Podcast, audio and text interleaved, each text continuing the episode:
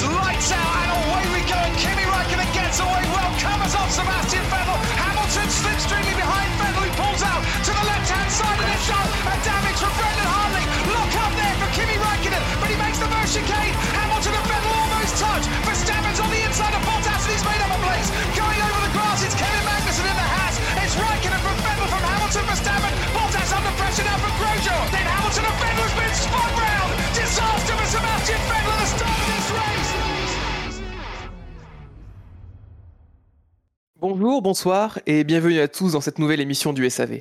Après avoir eu un sprint qualificatif épique, selon Jean Todt, quel superlatif allons-nous devoir inventer pour parler de ce Grand Prix d'Italie 2021 remporté par Daniel Ricciardo volant de sa McLaren sur la piste de Monza? Je suis Toms et pour trouver ces superlatifs, je ne serai évidemment pas seul. Pour m'accompagner, j'ai encore une fois autour de moi la crème de la crème. Ou presque. À ma gauche, il s'est mis à rêver d'un potentiel podium, voire une victoire Ferrari pendant deux tours avant un dur retour à la réalité. Et ça, c'est moche, c'est Spider. Bonsoir Spider. Euh, Bonsoir, bonsoir tout le monde. Et c'est vrai ce que t'as dit en plus. À ma droite, soit il ronfle, soit il critique Michael Moisy. Vous l'avez tous évidemment reconnu, c'est Buchor. Bonsoir Buchor. Bonsoir. Moisi est un con. Enfin, face à moi, il a ouvert les yeux sur le vrai niveau de Valtteri et va désormais porter un t-shirt à son effigie à chacun de ses streams. C'est Benlop. Bonsoir Benlop. Bonsoir Tom, et, merci encore pour ce, ce grand cadeau que je vais euh, partager pendant le, le live avec nos, nos auditeurs dans le, dans le chat, puisque c'est effectivement un, un très très beau cadeau que tu m'as fait. Je tiens aussi à préciser que Buchor, de temps en temps, euh, quand il n'est pas en train de critiquer Michael Moisy ou de ronfler, parfois aussi il euh, sélectionne les mauvaises caméras. Exactement. Ah, j'ai pas précisé, mais c'est une obligation. Messieurs, comment allez-vous? Oh, ça y est, il bouge. Ah, pardon, je me suis trompé, je crois que c'était une caméra. Voilà, justement. Mon stéphanogramme qui... Euh, ça va très bien. Bah écoute, euh, Alors, ça va. on est... moi qui, qui avait peur, que je l'ai dit, je l'ai dit dans le super warm-up samedi, de, m'en- de me, de, ouais, dans l'after surtout, de, de m'ennuyer devant la course dimanche, et ben ça a été loin d'être le cas. Ah, ça a été euh, mouvementé, ça on peut pas le dire. et Tout, tout l'inverse de cette course épique. Cette, ce sprint qualificatif épique. Ouais, alors il y en a qui feraient mieux de mieux choisir leur, euh, leur qualificatif, hein. Ça montre que, en fait, le format court, c'est pas terrible pour la F1 et que la stratégie, ça fait partie, ça, fait une grande partie de l'intérêt d'une course aussi. Euh, on a, alors ça c'est pas fini sur euh, des éléments stratégiques, mais on a quand même une course qui nous a tenu en, en haleine pendant à peu près la moitié sur le fait que euh, Lewis n'était pas sur les mêmes pneus que les autres, qu'est-ce qui allait se passer, etc. Bon, ça c'est- pas fini là-dessus, mais le sprint, euh, c'était effectivement, ça pouvait pas être à ce niveau-là de toute façon. Ah, Surtout quand t'as des voitures qui sont prévues pour faire des courses qui durent entre 80 et 120 minutes, et pas des courses d'une 30 minutes. Donc forcément, euh, pour ça aussi qu'on a, qu'il y a ce décalage aussi d'intensité. Et surtout, bah, il il y y a une course qui comptait plus que l'autre euh, niveau, niveau, euh, niveau point. Du coup, messieurs, à part ça, d'autres trucs à dire sur le tout de suite sur le Grand Prix un peu plus? Qu'avez-vous pensé de ce- cet après, voilà, à part, à part qu'on n'a pas fait la sieste? Non, mais comme quoi, deux, deux années d'affilée, Monza nous aura, euh, nous aura donné une- un grand prix quand même euh, mémorable. Que les fortunes sont variées pour Pierre Gasly à Monza aussi. Ah bah, euh, from hero to zero en, en pas longtemps euh, à Monza, là c'est là c'est sûr. Peut difficilement faire plus grand écart. c'est pas complètement de son fait. Enfin, si un peu, parce que bon, euh, il se met dedans, il se met dedans tout seul un peu euh, du fait de son samedi, quoi. Mais euh, mais bon, c'était un peu, un peu rageant de voir euh, même les deux Alpha Tauri euh, abandonner aussi aussi vite. euh. Bon, on y, reviendra de toute façon. Du coup, je vous propose qu'on passe à la note de ce Grand Prix. La moyenne, une moyenne de 15,71. Euh, on était sur la troisième meilleure note jusqu'à que un petit filou de l'équipe vienne ajouter sa note et vienne faire baisser drastiquement la moyenne. Alors qu'on allait avoir la troisième meilleure note de la saison, là on se retrouve sur la sixième. Quoi, Jacques a voté Faut pas le compter, hein Presque. Du coup, au niveau des, des notes en détail, donc la note du public est de, de 15,12. Donc, euh, bonne moyenne. Euh, vous avez été 132 à voter pour euh, donner votre avis, votre note pour le Grand Prix. Et, et comme d'hab, on vous remercie. Au niveau du détail de l'équipe, euh, toi, Benlop, tu as mis un 17,30 et pas 3 parce que le système arrondit à 30, donc ce sera 17,30. 0,03 peut-être alors. Trop tard, c'est 17,30, Julian Palmer. Bon, ça n'a pas de sens, mais ça me va. Ensuite, euh, Bilo, bah, qui a fait baisser la moyenne, a mis un 13. C'est la plus petite note de l'équipe. Buchor, toi tu as mis 17. Fab a mis 16. McLovin a mis 16. Quentin, même combat, a mis 16,30. Euh, Shinji 17, toi Spider tu as mis 14,03, Yannick Doc tu as mis un 14 et j'ai moi-même mis un 17,03. Euh, D'autres choses à dire? Je crois qu'on a un peu tout dit en intro rapidement sur euh, en globalité. De toute façon, on va parler bien sûr euh, un peu plus en détail au moment du Bah. quintet plus ou moins. Je, je- vais dire un petit mot parce que le- ma note elle est un peu plus basse que, que les autres. Oui. Parce que je, je dirais qu'en en dehors de, de la victoire de- d'un pilote qu'on a, qu'on a pu, enfin d'une écurie d'un pilote qu'on n'a pas l'habitude et du et de l'accrochage entre les deux les deux pilotes de tête au championnat, euh, on a eu quand même une course euh, de Monza quoi où les les voitures euh, ne peuvent pas se dépasser et où ça tourne en rond sans sans, sans trop d'action quoi. Donc effectivement, si on, re- si on retire juste les- ces deux éléments-là, on a une course un peu, un peu banale. Quoi. Oh, on, a En quand fait, même, c'est on a quand même un c'est peu surtout- de bataille dans le peloton. Ouais, et surtout, la, la première partie de la, la course jusqu'à jusqu'à l'incident, euh, c'était tendu. Il y avait une tension, savoir au niveau stratégique, est-ce qu'il fallait s'arrêter ou pas. euh, les risques d'undercut, d'overcut étaient, étaient grands. Et euh, j'ai trouvé c'est un cette. peu habituel à, à beaucoup de courses. Quand même. Ouais, mais j'ai vraiment trouvé que ça. Peut-être encore un, un poil plus intense, vu que là, c'était vraiment une situation pour la tête et qu'il y avait euh, potentiellement 4-5 voitures qui pouvaient se retrouver euh, premières avec une bonne stratégie. Donc moi, c'est ce qui m'a vraiment euh, fait que je trouvais que le début de course était extrêmement intense. Et j'ai vraiment adoré ce début de course. C'est pour ça que, même si la fin est un peu plus euh, contenue, comme tu Ah, disais, mais- vu la nature de Monza et le fait que tout le monde était sur la même stratégie, le début de course et l'effet de la course font que c'est pour ça que j'ai mis un 17,03. Non, mais je comprends que- Spider, mais et Spider, le peloton ne se 17, résume pas aux deux Ferrari. Non, mais je, je, je, trouve que c'est, une- enfin, ça, ça me paraît un peu surnoté, mais euh, je- enfin, pour moi. je pense que c'est. En même temps, est-ce que. Enfin, effectivement, si t'enlèves ce qui a fait que la course était bien, elle était pas bien. Je, je suis assez Oui. d'accord avec toi là-dessus. Mais c'est, pour ça qu'il faut. Dans ma note, moi, j'ai pris tous les éléments de la course. Quoi. J'ai pas pris seulement les, les trucs qui nous ont fait sauter du canapé. Quoi. Bah ouais, mais il y a des trucs qui nous ont fait celui canap, et c'est pas tous les jours déjà. Ouais. Eh, moi je m'attends pas à ce qu'en Russie, la Euh, semaine prochaine, enfin dans deux semaines, pardon, on saute beaucoup du canap, tu vois. Enfin, Enfin, j'ai, mis un 14, je trouve que c'est. Voilà, Ah, après, t'as pas- Prix, là. Après, t'as- c'est c'est ton choix, il n'y a pas de souci. Hein. Ouais, ouais, non, mais, Mais je a- comprends, je comprends aussi ton- tes arguments. Mais de toute façon, la note qu'on met à un Grand Prix, elle est quand même tout le temps super liée à, à- au ressenti qu'on a eu en, en regardant la course. Euh, moi, je sautais de ma chaise parce qu'évidemment, et, et, et Bouchard et Toss peuvent en témoigner, euh, et, j'ai plus d'ongles à aucune de mes deux mains parce que j'ai passé la course à me ronger les ongles sur faites par pitié que Ricardo ait pas de problème. J'ai porté fièrement, alors qu'il faisait 23 degrés dehors, j'ai porté fièrement mon bonnet McLaren Ricardo toute la journée, même en conférence euh, virtuelle sur mon ordinateur. Euh, je suis allé à la poste récupérer un colis avec mon bonnet Ricardo, tu vois. Donc forcément, évidemment, peut-être. Est-ce que j'ai surnoté la course? Pro- probablement qu'objectivement un peu, hein. mais en même temps, ça, voilà, c'est la, la note qu'on met à la fin, elle est liée au plaisir qu'on a ressenti en regardant la course, et, et personnellement, j'en ai ressenti énormément. Bah, moi, ça fait partie exactement de, de mon ressenti aussi. J'ai moins de moins d'affinité pour McLaren et, euh, et pour Ricardo, donc euh, pense que ça a participé aussi à être moins. Après, ça va, t'as pas flingué la course, il a mis quand même un 14,30.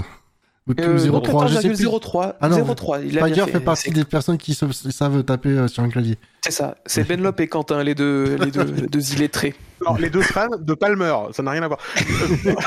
non, et puis, et puis 30, c'est mon numéro de course aussi, hein, euh, voilà. Donc euh, voilà, Ouais, je voulais ouais. simplement, voilà, Te je rendre hommage. signaler- hein. Te rendre hommage, ça. je vais me rendre hommage à moi-même, principalement déjà. Et, euh, et j'aime bien Palmer en plus. Ça, ça le méritait. Du coup, messieurs, je vous propose qu'on passe directement au quintet plus ou moins. Eh oui, les chevaux et le tiercé, moi, c'est mon dada. Alors avec le journal Bilto, prenez l'avis du bon Quintet. Et du coup, pour ce quintet plus ou moins, comme je l'ai dit tout à l'heure, vous avez été 132 à voter. Euh, nous vous remercions tous voilà, de participer euh, après chaque Grand Prix pour que, pour que le podcast euh, ait une trame. Euh, c'est- Un fil directeur. Merci. Merci, parce que sinon on serait au chômage. Euh, du coup, pour revenir euh, sur ce sur quintet plus ou moins, on va le faire version un peu différente. On va le faire mi-classique, mi-biloesque. S'amuser un peu.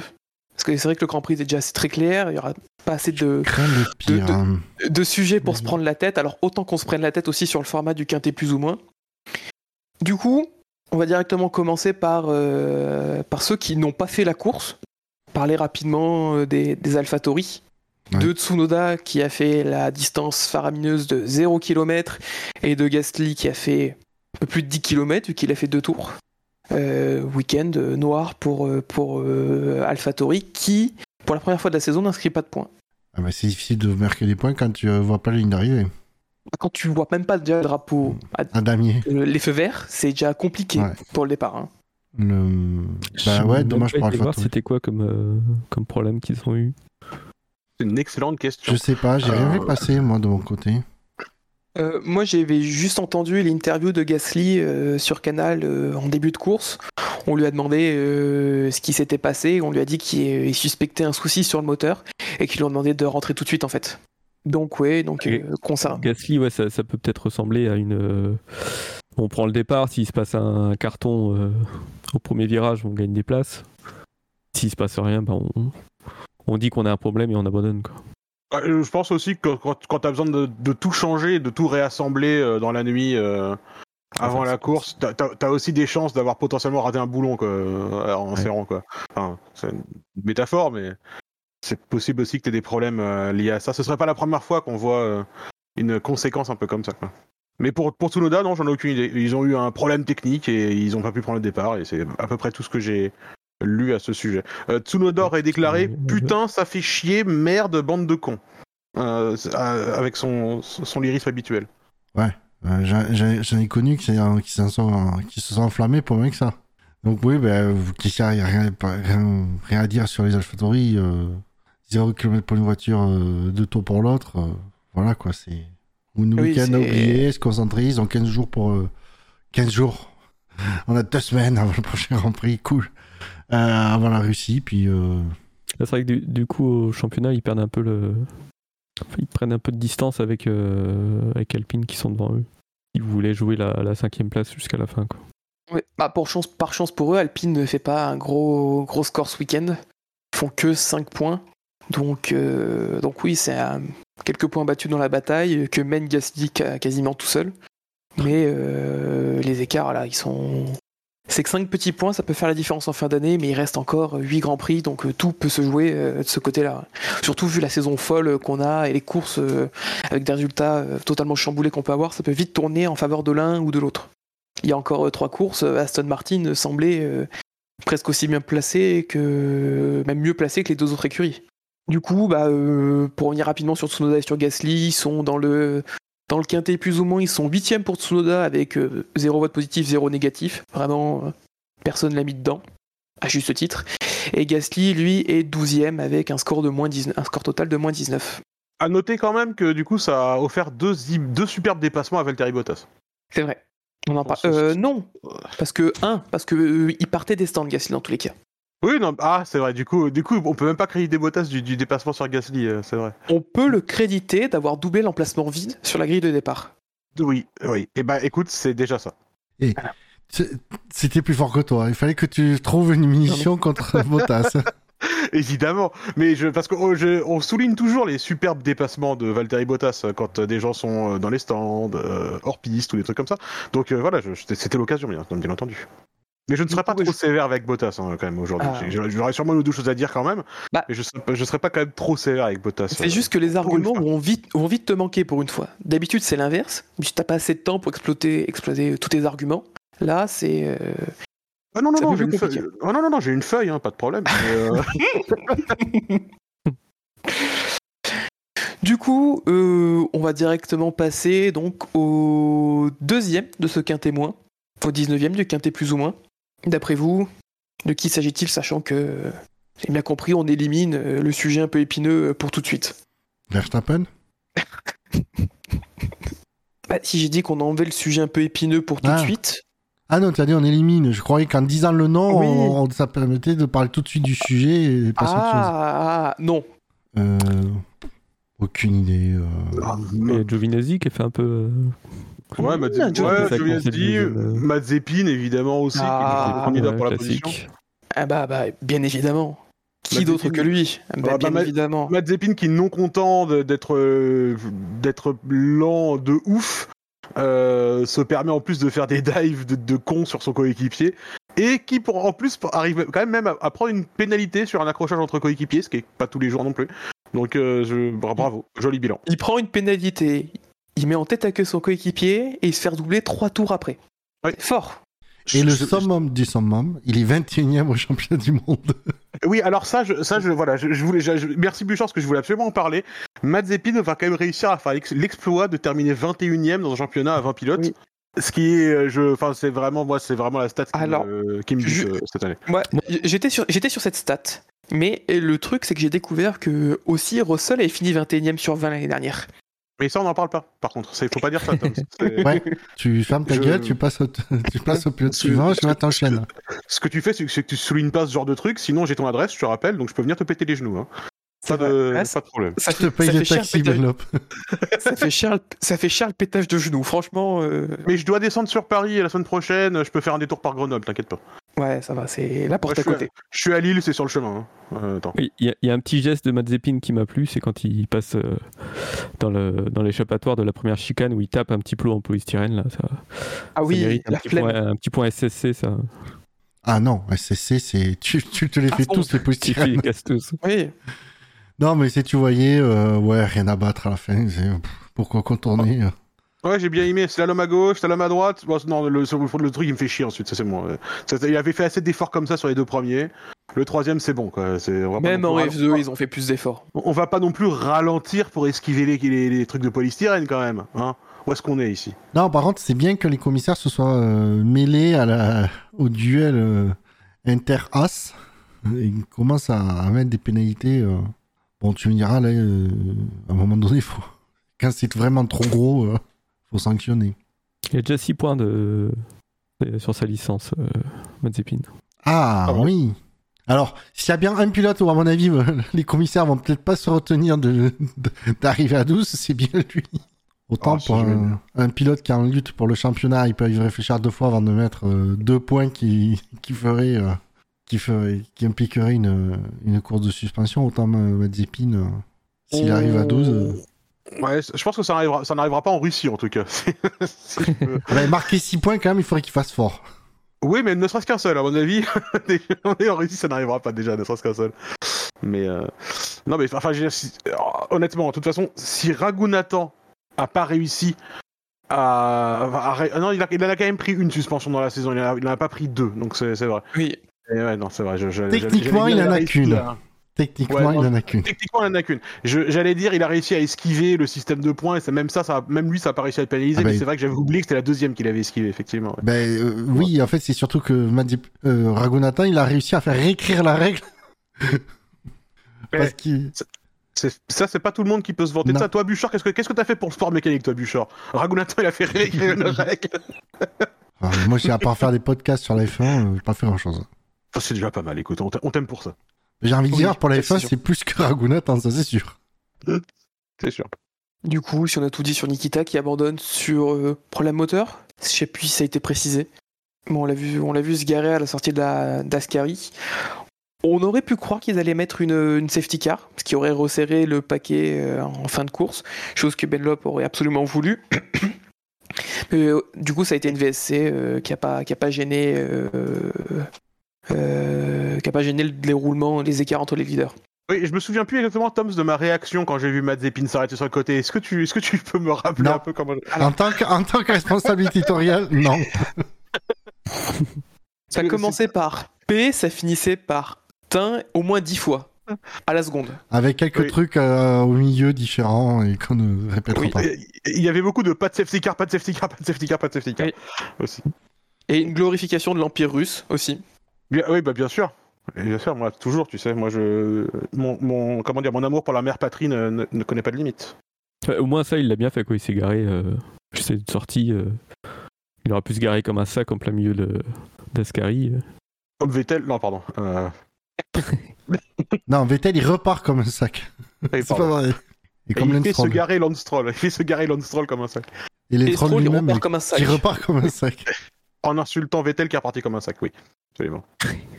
Mais ce, ce n'est plus le SAV de l'année dernière ou l'année d'avant, je sais plus. 2019. L'année- oui, l'année d'avant, parce que l'année dernière, c'était Gasly je suis con. Et les Ferrari, elles étaient nulle part, forcément. Ah si, elles étaient dans le- dans l'échappatoire au T1 avec les pneus, avec les freins, en fait. Euh, non, et dans le mur euh, du dernier. Dans le mur, ouais. Eh, honnêtement, euh, grosse progression de Ferrari, du coup, cette année, mine de rien. En comparaison. Oui, c'est sûr. Entre double, entre euh, double abandon et terminant les points, petit upgrade. Du coup, on va parler euh, du 18e de ce quintet plus ou moins, 3 du quintet moins. Euh, il a été cité tout à l'heure. Il a encore euh, choke une belle qualification. C'est Giovinazzi euh, qui termine donc euh, 3, euh, 18e de ce quintet plus ou moins, avec un score de moins 361. Il est quand même bien devant Mazepin qui lui a moins 631 en avant-dernière position. Du coup, pour Giovinazzi, bah, course très, belle, très beau sprint qualificatif. Euh, belle qualif, très beau sprint qualificatif et un départ, un retour en piste sur Sainz euh, catastrophique qui lui, lui bouffe sa course. On parlait de sac, hein. Il, revient, il revient lui comme un sac euh, sur la piste. Quoi. Ah, il m'a rappelé un peu. euh, alors, pas dans les mêmes conditions parce qu'il pleuvait, mais vous vous souvenez, Imola, euh, quand. Quand. euh, euh, qui c'est Latifi revient en piste et voit pas Mazepin qui est sur le côté de la piste, tu Ouais. sais. Il revient et du coup il, il piège la voiture de derrière dans, dans l'espèce de triangle qui se referme euh, et où là du coup l'autre voiture a nulle part où aller et je suis sûr que juste en fait il a à aucun moment il a réalisé qu'il y avait, qu'il y avait une autre voiture ici. Après euh, pas imaginer qu'il puisse y avoir une autre voiture latéralement alors qu'on est au premier tour, c'est quand même manquer un peu d'imagination. Surtout que c'est sur cette voiture qui tente de faire l'extérieur. oui, c'est vrai. Donc, euh, Ah non, mais elle, a- elle a, elle a sûrement disparu entre temps, j'imagine, cette voiture. Où pourrait-elle être Enfin, c'est un vrai mystère. Oui. Mais pas grand chose à dire, quoi. Enfin, après, euh, honnêtement, euh, est-ce qu'on pense vraiment qu'ils auraient tenu une bonne position, une si bonne position, de toute façon, au long de la course? Ou est-ce que, de toute points façon, ou est-ce que de toute façon, il était un peu voué à sombrer au classement au fur et à mesure, tu sais?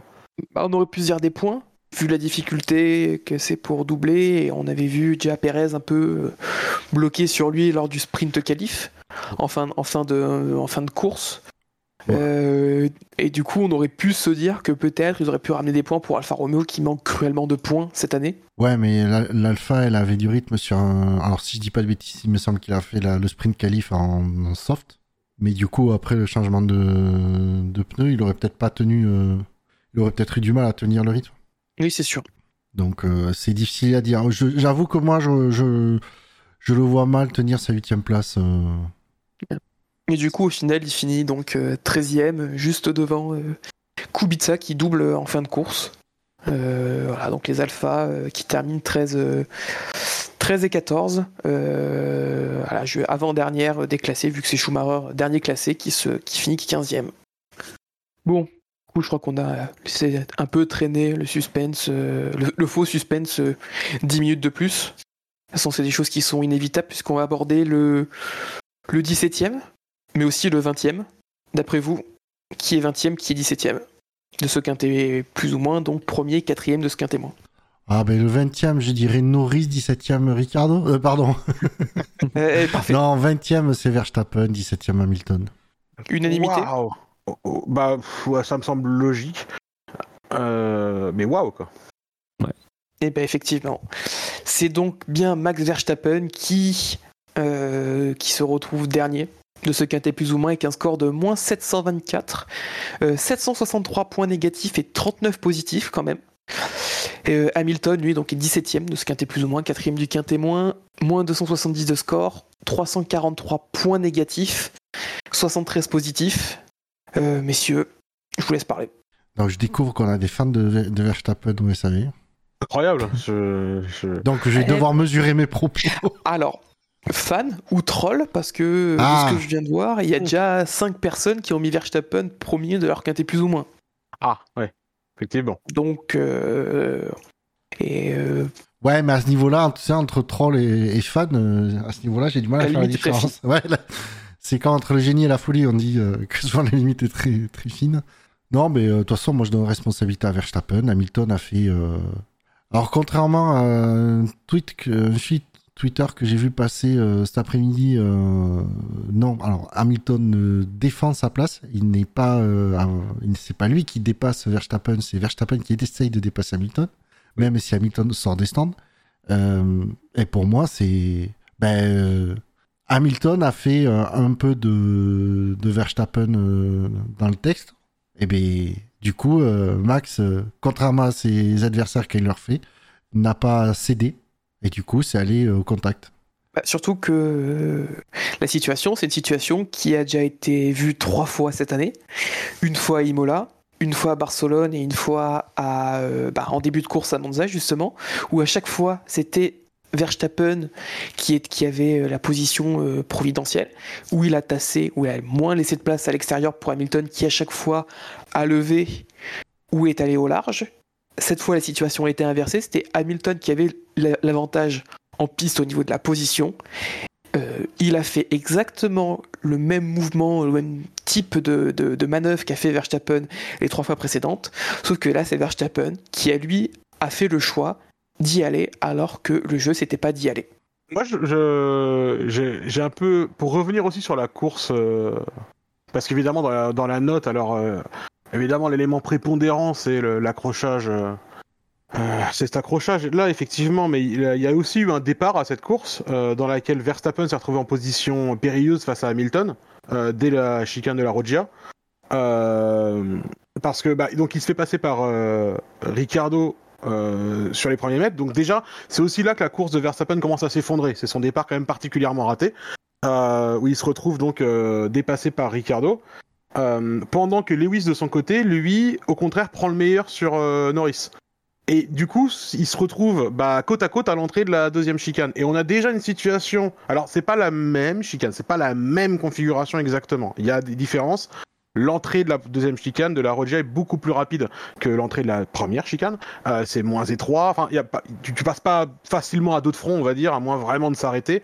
Euh, c'est pas exactement la même situation, mais on a déjà une situation un peu similaire dans laquelle on a euh, Verstappen qui décide que bah, je suis à l'intérieur, donc je peux me permettre d'aller élargir jusqu'au bord de la piste. Et pour le coup, Verstappen le fait vraiment. C'est-à-dire que il rentre dans la, rentre dans la chicane. Hamilton est complètement à sa droite. Il rentre dans la chicane et il choisit d'aller jusqu'à la ligne blanche au bord de la piste à droite.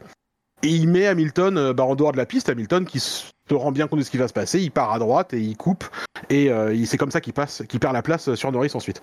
Euh, et quand, quand on se retrouve dans cette situation-là ensuite, on est dans la situation un peu inverse où cette fois-ci c'est Hamilton qui est devant. Et en plus, au moment du frein pour rentrer dans la chicane, Hamilton est quand même très très très très très facilement devant. Quoi. Il est nettement devant, oui, c'est pas. Il, il- il- il- voilà. Il est très nettement devant et c'est lui qui a la position en piste. Alors j'ai lu des gens, notamment le formidable Will Buxton, dire que ouais mais il a un drapeau bleu parce qu'il sort des stands. Oui mais Will Buxton, ce n'est pas comme ça que marche le drapeau bleu. C'est on le même fil que j'ai vu. euh, on va, on va, on va, on va, on va, dire ça tout de suite. Les drapeaux bleus, quand tu sors des stands, c'est juste une information. Ça veut dire il y a d'autres voitures dans le périmètre. Ça veut pas dire laissez passer. Ça veut pas dire c'est sur toi qui a la responsabilité de faire les trucs clean. Ça veut dire il y a d'autres voitures qui arrivent au cas où tu les aurais pas vues. C'est tout ce que ça veut dire. Donc ne lisez pas le fil de Will Buxton si vous voulez pas comme moi vous arracher la moitié des cheveux dans la journée. Euh, mais du coup, euh, on arrive là-dedans. Lewis est quand même très facilement devant et Max choisit volontairement d'emmener trop de vitesse sur l'extérieur. Déjà, Hamilton est plus ou moins sympa sur l'entrée parce qu'il pourrait, au, moment où il choisit, euh, au moment où il quitte la ligne de sortie des stands, il pourrait aller plus à gauche pour plus ouvrir sa trajectoire pour l'entrée. Donc déjà à ce moment-là, Hamilton choisit de laisser de la place à Verstappen sur l'extérieur.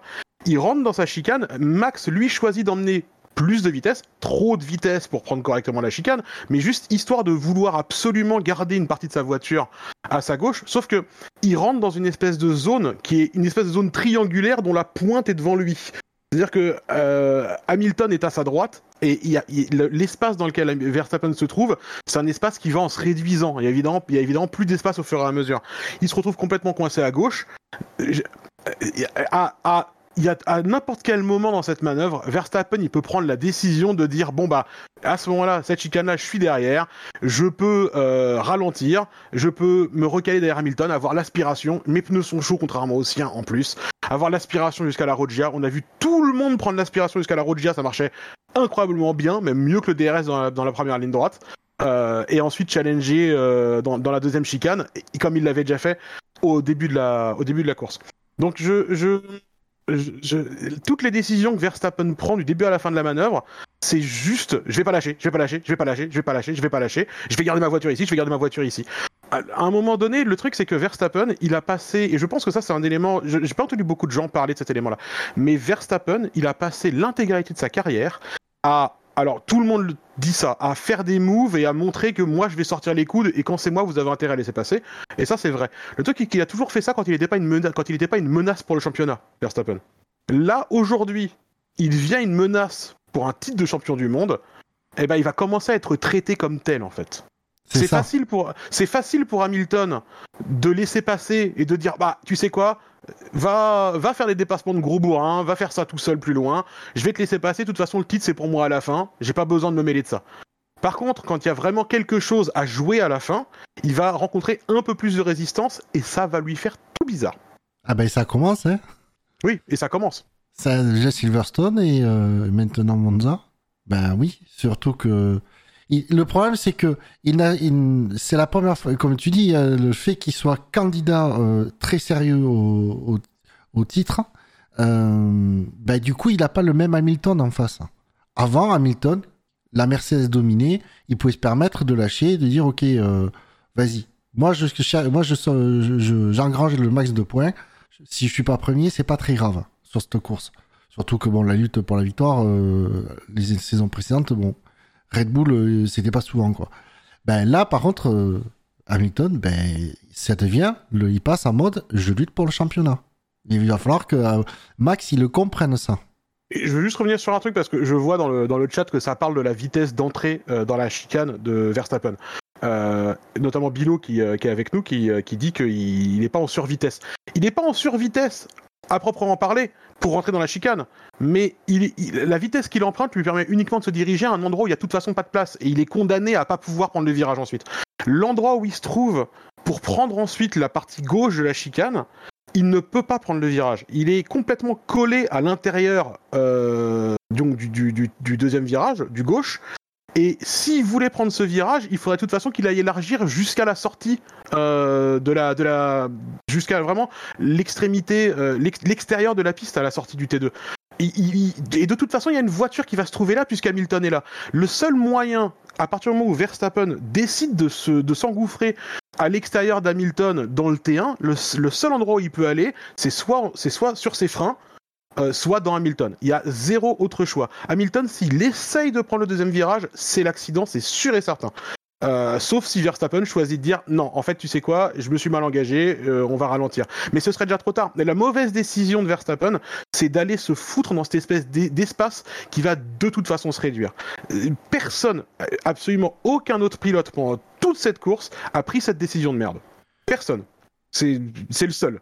Et regarde le, mais re- regarde, regarde le, le- départ de la course. Regarde toutes les manœuvres qu'il y a eu dans cette, dans la, dans, dans cette première chicane. Personne ne prend cette décision pourrie parce que tu sais très bien ce qui va se passer. Tu vas te retrouver beaucoup trop intérieur pour prendre le gauche avec le moindre semblant de vitesse, et il va y avoir une voiture devant toi dans laquelle tu vas t'éclater si jamais tu essayes de prendre ce virage sans ralentir, sans t'arrêter. Donc c'est invraisemblable pour moi que Verstappen il aille dans cette il aille se foutre dans cette position là et qu'il se dise bah tu sais quoi de toute façon Lewis il va être obligé de sortir en dehors de, de sauter en dehors de mon chemin. Il va pas le faire. Il a pas de raison de le faire. Il est devant. Respecte la position en piste des autres. Et ça euh, pour l'instant il a du mal à accepter ça. Surtout que un facteur euh, de la manœuvre, c'est qu'au moment d'entrer dans le droite, il est euh, derrière, il est au niveau des, des- des- à peine du train arrière d'Hamilton. Il n'est pas côte à côte. Ah oui, clairement. qu'il est vraiment en, en Oui. retrait. Et c'est d'ailleurs ce qui justifie donc sa pénalité de trois places qui va euh, purger sur la grille de départ du prochain Grand Prix en Russie dans deux semaines. Euh, c'est le fait que c'est c'est sur ça qu'ils l'ont jugé fautif, c'est d'avoir euh, tenté une manœuvre, d'avoir insisté sur la manœuvre, alors qu'il n'était pas en position de le faire, il n'était pas assez proche. Et c'est ce qui a été jugé. Et c'est ce pour ça qu'ils ont jugé le, déplacement d'Hamilton euh, bon dans sa position au moment de rentrer dans le premier virage, qui détermine forcément le deuxième virage, vu le profil de, la première chicane. moi le- seul reproche que je parce que il y, a, il y a beaucoup de gens qui parlent d'incidents de course, etc. Mais pour que les torts soient partagés, il faudrait quand même que je puisse établir des torts à Hamilton. Et en vrai, Hamilton, il est devant. Il, prend sa chicane. Et si il y a un gars qui décide qu'il va foutre le nez de sa bagnole quelque part à un endroit, alors que il a aucun, euh, droit à cette position-là. Je veux dire, le mec devant a quand même la position en piste, quoi. Euh, tu peux pas juste foutre le nez de ta bagnole à un endroit dangereux et ensuite dire ah bah il avait qu'à pas tourner parce qu'en fait c'est pas comme ça que ça fonctionne. Et et si tu, enfin, Hamilton, le seul truc que je pourrais potentiellement lui reprocher, c'est de pas avoir été assez agressif avec euh, Verstappen. Il aurait dû le priver de plus d'espace au départ. Euh, quand il rentre dans la chicane, il doit emmener Verstappen complètement à l'extérieur. Parce que, et, et forcer Verstappen dehors. Je sais qu'on n'aime pas voir ce genre de manœuvre, mais maintenant je pense qu'on commence à comprendre pourquoi les pilotes le font. Euh, je, on- je sais qu'on n'aime pas voir ce genre de manœuvre, les, les pilotes qui emmènent les autres, euh, les autres, leurs concurrents, à l'extérieur de la piste comme ça. Mais manifestement, s'il faut faire ça pour se protéger et pour être sûr que les autres choisissent pas d'accélérer sur les trampolines oranges et de réatterrir sur sa tête, euh, bah manifestement c'est ça qu'il faut faire. Hamilton aurait pu être plus agressif. Le risque, c'est qu'il fasse ça, que derrière ça aille chouiner, ah là, là il m'a poussé dehors, alors qu'ils ont fait la même chose au T4 dans l'autre sens au début de la course, et que du coup il y a une pénalité pour Hamilton ou qu'il faille qu'il rende la position, un truc comme ça. Et je pense aussi que euh, Hamilton choisit pas de pousser Verstappen dehors parce que bah, il sait aussi qu'il doit pas condamner la sortie du gauche et qu'il faut qu'il garde un peu d'angle pour pouvoir accélérer quand même. Donc, mais tout ça c'est du c'est du positionnement fin des voitures pour essayer de compromettre un peu la ligne de l'autre tout en sacrifiant pas trop sa vitesse et sa ligne à soi. Euh, mais mais si tu regardes les décisions d'Hamilton du début à la fin, il est devant et il prend son virage quoi. Et à aucun moment il y a un truc chelou qu'il fasse. Il fait à aucun moment un truc ni chelou ni agressif. Zéro responsabilité du côté d'Hamilton. Pour moi c'est incroyablement clair Sur, le, mouvement, en fait, il y, a- une bagarre, une bagarre des deux euh, tout le long du virage. Il y a qu'à un moment donné où Verstappen, euh, dans la situation où il est, c'est à lui de lâcher et il le fait pas, quoi. Que Hamilton, euh, enfin, il doit, il doit penser que Hamilton va le, va s'écarter complètement pour le laisser passer, mais Hamilton, il, a, il, enfin, il en a pas envie. Il a il a aucune raison de faire ça vu qu'il est devant sur la piste. Euh, Lui, lui, ce qu'il pense, c'est que, comme il l'a dit, que Verstappen va couper le, le, le deuxième virage, enfin, le deuxième partie de la chicane pour, euh, pour, pour sécuriser la course. Quoi. Alors, je réagis à un, un commentaire dans le chat de Chiron82 qui dit euh, Oui, mais mi-temps, on me fera pas croire qu'il savait pas ce qui allait se passer. Euh, J'ai envie de dire, un, peut-être qu'il s'attendait pas à ce que. à avoir le nez euh, de, la, de la Red Bull au niveau de son train arrière euh, à cet endroit-là. Et deuxièmement, j'ai envie de dire, si. euh, euh, je pense que quand il l'a vu, et s'il savait pertinent, il devait savoir ce qui allait se passer. Mais justement, le, le truc, c'est de, à un moment donné, c'est d'arrêter de céder aux, aux, aux- situations où euh, Verstappen joue des coudes et tout le monde se pousse. À un moment donné, dans cette situation-là, Hamilton était dans son droit, donc du coup, il n'avait pas à céder et attendre de voir, euh, comme aussi c'est mentionné dans le, dans le chat, d'attendre pour pouvoir doubler deux tours plus tard. C'était à Verstappen à réfléchir, à se dire, je, je, dans cette chicane-là, non, j'attaque pas euh, Hamilton dans la chicane où on sait que c'est extrêmement compliqué pour que ça passe sans touchette. Je précise. Donc, et je parle même pas d'accrochage qui fait abandonner. Et c'est s'il avait mieux, euh, et comme l'a dit Melnop, s'il avait préparé sa sortie, dans l'aspiration, il pouvait le doubler en arrivant au freinage de la deuxième chicane. Surtout qu'Hamilton avait les pneus froids en plus. Oui, C'est- en plus. c'est- c'est un move digne d'un lobby public, quoi. Ce que fait, ce que fait Verstappen. C'est de l'impatience.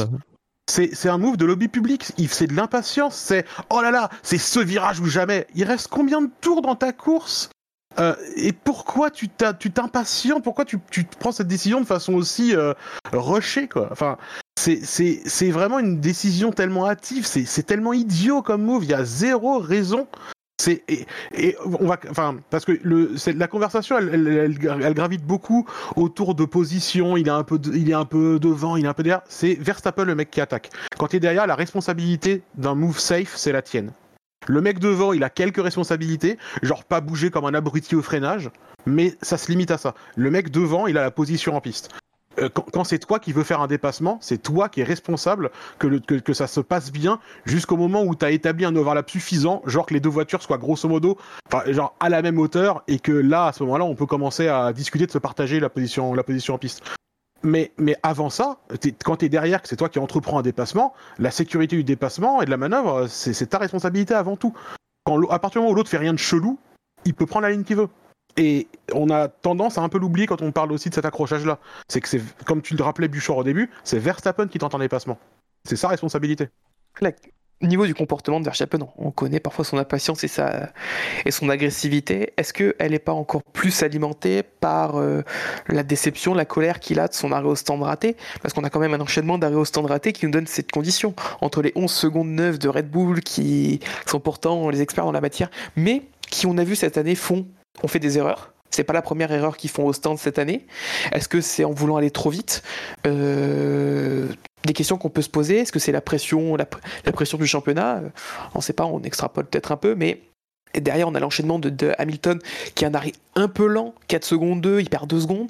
Il se retrouve côte à côte avec Max. Est-ce que Max est pas remonté, sachant qu'on le voit faire euh, euh, quand il sort des stands, il aligne tous les secteurs en violet, il est remonté sur Norris, il n'a pas perdu beaucoup de temps au final parce qu'il a remonté quasiment 4 secondes en deux tours pour compenser son arrêt au stand raté. Euh, est-ce qu'il n'est pas dans cette folie de, de, vouloir rattraper au plus vite l'erreur? Et donc ça profitant. En fait, il, fait son action encore plus vite qu'il ne l'aurait fait euh, dans des situations un peu plus euh, régulières sans euh, ce pépin qui est au stand. Il, il, se dit peut-être que c'est inespéré en fait de, voir Hamilton juste devant lui à ce moment-là. Parce que si Hamilton fait un arrêt à peu près normal, il est, il est deux secondes devant et il n'y a pas de bagarre quoi. Ah, Hamilton est même devant. malgré mon arrêt raté, je peux, je peux rester devant Hamilton. Donc lui dans sa tête, il se dit c'est tout de suite qu'il faut que je leur passe. Après, c'est sûr que l'arrêt raté de, Verstappen où il passe 12 euh, secondes euh, et quelques dans les stands, ben, arrêté, euh, c'est sûr que ça aide pas pour son, pour sa, pour avoir à être posé, avoir une, une réflexion calme et posée de la situation. Ça, c'est mm. sûr. Après, d'un point de vue comptable, par contre, l'accrochage, alors oui, ça le pénalise pour Sochi, mais il perd pas de profil de la course, au contraire, c'est ça, c'est hyper pas de points, c'est qu'il met au tapis son, son adversaire direct euh, dans la manœuvre, les deux se mettent au tapis. Mais ce qui se passe, c'est que Hamilton était à ce moment-là peut-être en meilleure position pour aller chercher plus de points que Verstappen. Ah, après, je vais être honnête, je pense pas qu'à ce moment-là, Verstappen y passe à ça. Moi non plus. Je pense que c'est ennemi devant, moi double ennemi, quoi. Là, je je sais pas si c'est si binaire comme ça, comme réflexion à ce moment-là, euh, avec ces vitesses qu'ils atteignent, ces enjeux, ces pressions, euh, qu'il n'y a que eux seuls qui peuvent connaître ce genre de situation. Même nous, dans le SSC, parfois ça peut être intense, mais jamais à ce niveau. Euh, là. C'est, ah oui, c'est sûr.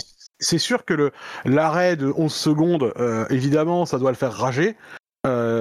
Euh, évidemment, euh, après, il allume les secteurs et il remonte. Et comme tu dis, le fait de voir Hamilton juste devant, il doit se dire, ok, bah là, c'est le moment ou jamais. Mais il est un peu, il, tilte un peu quoi à ce moment-là. Il y a, il y, a, il y a un peu ce côté, euh, il, il, réfléchit plus quoi. Il est un peu, il, a, il met des œillères et, go quoi, feu en avant. Euh, c'est c'est pas une décision ça, ça c'est pas très réfléchi comme décision c'est un peu ça qui manque.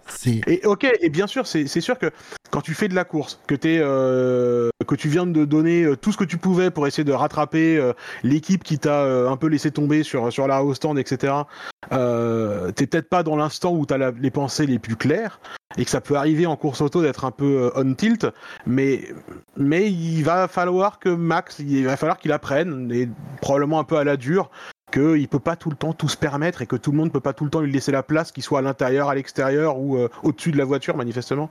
Hum, c'est un apprentissage qu'il va devoir faire et qu'il n'a pas encore fait. Et qu'il n'a jamais eu l'occasion de faire C'est ça, en fait. Vas-y, pardon, Spencer. Vas-y. Non, vas-y, vas-y.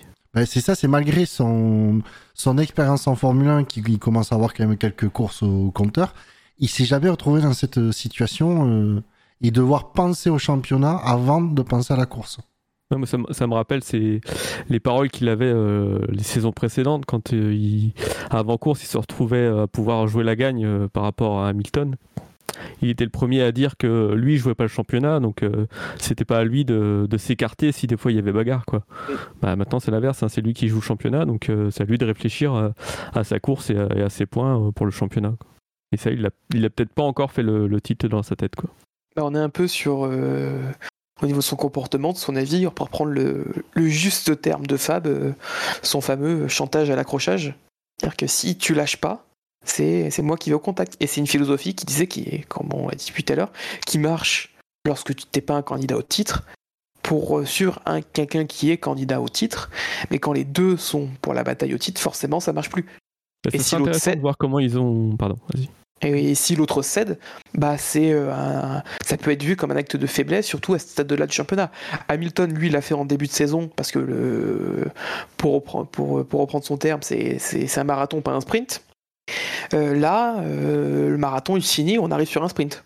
Ce sera intéressant de voir comment euh, va réagir en interne. Je pense qu'en en, en communication, ils vont défendre Verstappen, mais en interne, je pense qu'ils ils vont peut-être essayer de, lui dire que bah, faut peut-être arrêter de sauter sur toutes les occasions de doubler un pilote et de d'essayer de, de jouer les points pour le championnat. Ouais. Justement, sur ce que tu dis, je veux revenir euh, rapidement, euh, que ce soit bah, au niveau de d'Helmut Marko ou de Christian Horner, où les deux ont déclaré à la presse que c'était un incident de course. C'est-à-dire Donc, que si les deux déclarent que c'est un inci- c'est ça, c'est que si les deux déclarent euh, quelque chose, il faut toujours aller 50% plus à droite ou, ou décaler d'un clic, en fait. Vers, vers, euh, ouais, vers Verstappen. Et même Quand Hamilton essaie de tuer Verstappen, c'est que c'est Hamilton qui est, qui est un peu responsable de l'accrochage à Voilà. Silverstone. Et euh, parce que quand on a regardé la, la course ensemble euh, avec Tom et Benlop, ben, dès qu'on a vu la, la- cette déclaration de d'Helmut Marco, on a eu la même réflexion. On a eu la d'accord, donc du coup, effectivement, c'est Verstappen qui est responsable. Et même un mec de chez Mercedes, j'ai vu un article, il disait la même chose. S'il disait que c'est un incident de course, c'est que. Mais le problème, c'est que, pour revenir sur ce que tu disais, Spider, c'est que malheureusement, j'ai peur qu'il y ait personne dans l'entourage de Verstappen pour le lui dire. Et qui sont là lui dire non, t'as fait ce qu'il fallait, machin. Et du coup, j'ai peur qu'il y ait personne pour qu'il mette un peu d'eau dans son vin, euh, le max, et, et qui, qui réfléchisse, qui, qui, la maturité sur le, sur la, pour la lutte au championnat. Ouais, c'est il y a je une image qui m'a, il y a- il y a une image euh, qu'on a vu un peu furtivement euh, pendant la safety car euh, lorsque Verstappen est rentré dans son box.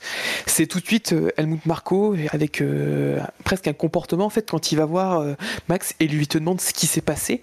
On dirait presque qu'il demande à un gamin qu'est-ce qui s'est passé et Verstappen répond tout de suite du tac au tac. il push me off the track et ensuite on voit les deux partir dans l'arrière garage. Donc est-ce que tout de suite Helmut Marko a dit quelque chose à Max en plus? Parce que lui, Helmut Marko, a eu le temps de revoir les images euh, que Max ah, n'a pas revu vu qu'il vient juste de revenir au, stand. Euh, on peut peut-être se dire que sur cette image en interne, euh, est-ce qu'il se peut que euh, Helmut Marko et Christian Horner commencent à lui dire quelque chose en disant Ok Coco, c'était bien pour gagner des, des courses, maintenant on joue le titre. Calme-toi. Il est possible que Helmut Marko voit pas ça d'un bon œil. Pardon. Bah, eux, Red Bull, en tout cas, ils savent. euh, enfin, ils ont déjà joué un championnat, donc ils savent. euh, Ils savent qu'il faut compter les points, donc c'est peut-être ils vont peut-être essayer de, de le, de raisonner un maximum. Ben oui, surtout que mine de rien, pour le championnat constructeur, il y a toujours lutte. Donc, euh, il n'y a pas que le, le titre pilote euh, Ouais. qui est en jeu. Donc, euh, oui, ils ont intérêt. Ils ont tout intérêt à, former correctement Max. Ça, peut, mettre un peu de temps pour un pilote. euh, Parce que on, on parle d'en- d'en- d'entourage de Verstappen, etc. À un moment donné, euh, ce sera aussi son job à lui de s'en rendre compte par lui-même, quoi, si personne n'est là pour lui dire. Et euh, voilà, ça peut prendre du temps. Il peut garder euh, la tête haute en interview aujourd'hui, mais si ça se trouve, il en pense pas moins et il se rend bien compte que euh, merde. Après, comme tu disais, Tom, le fait que de toute façon, en termes d'opération comptable, ce week-end, il est pas perdant du tout.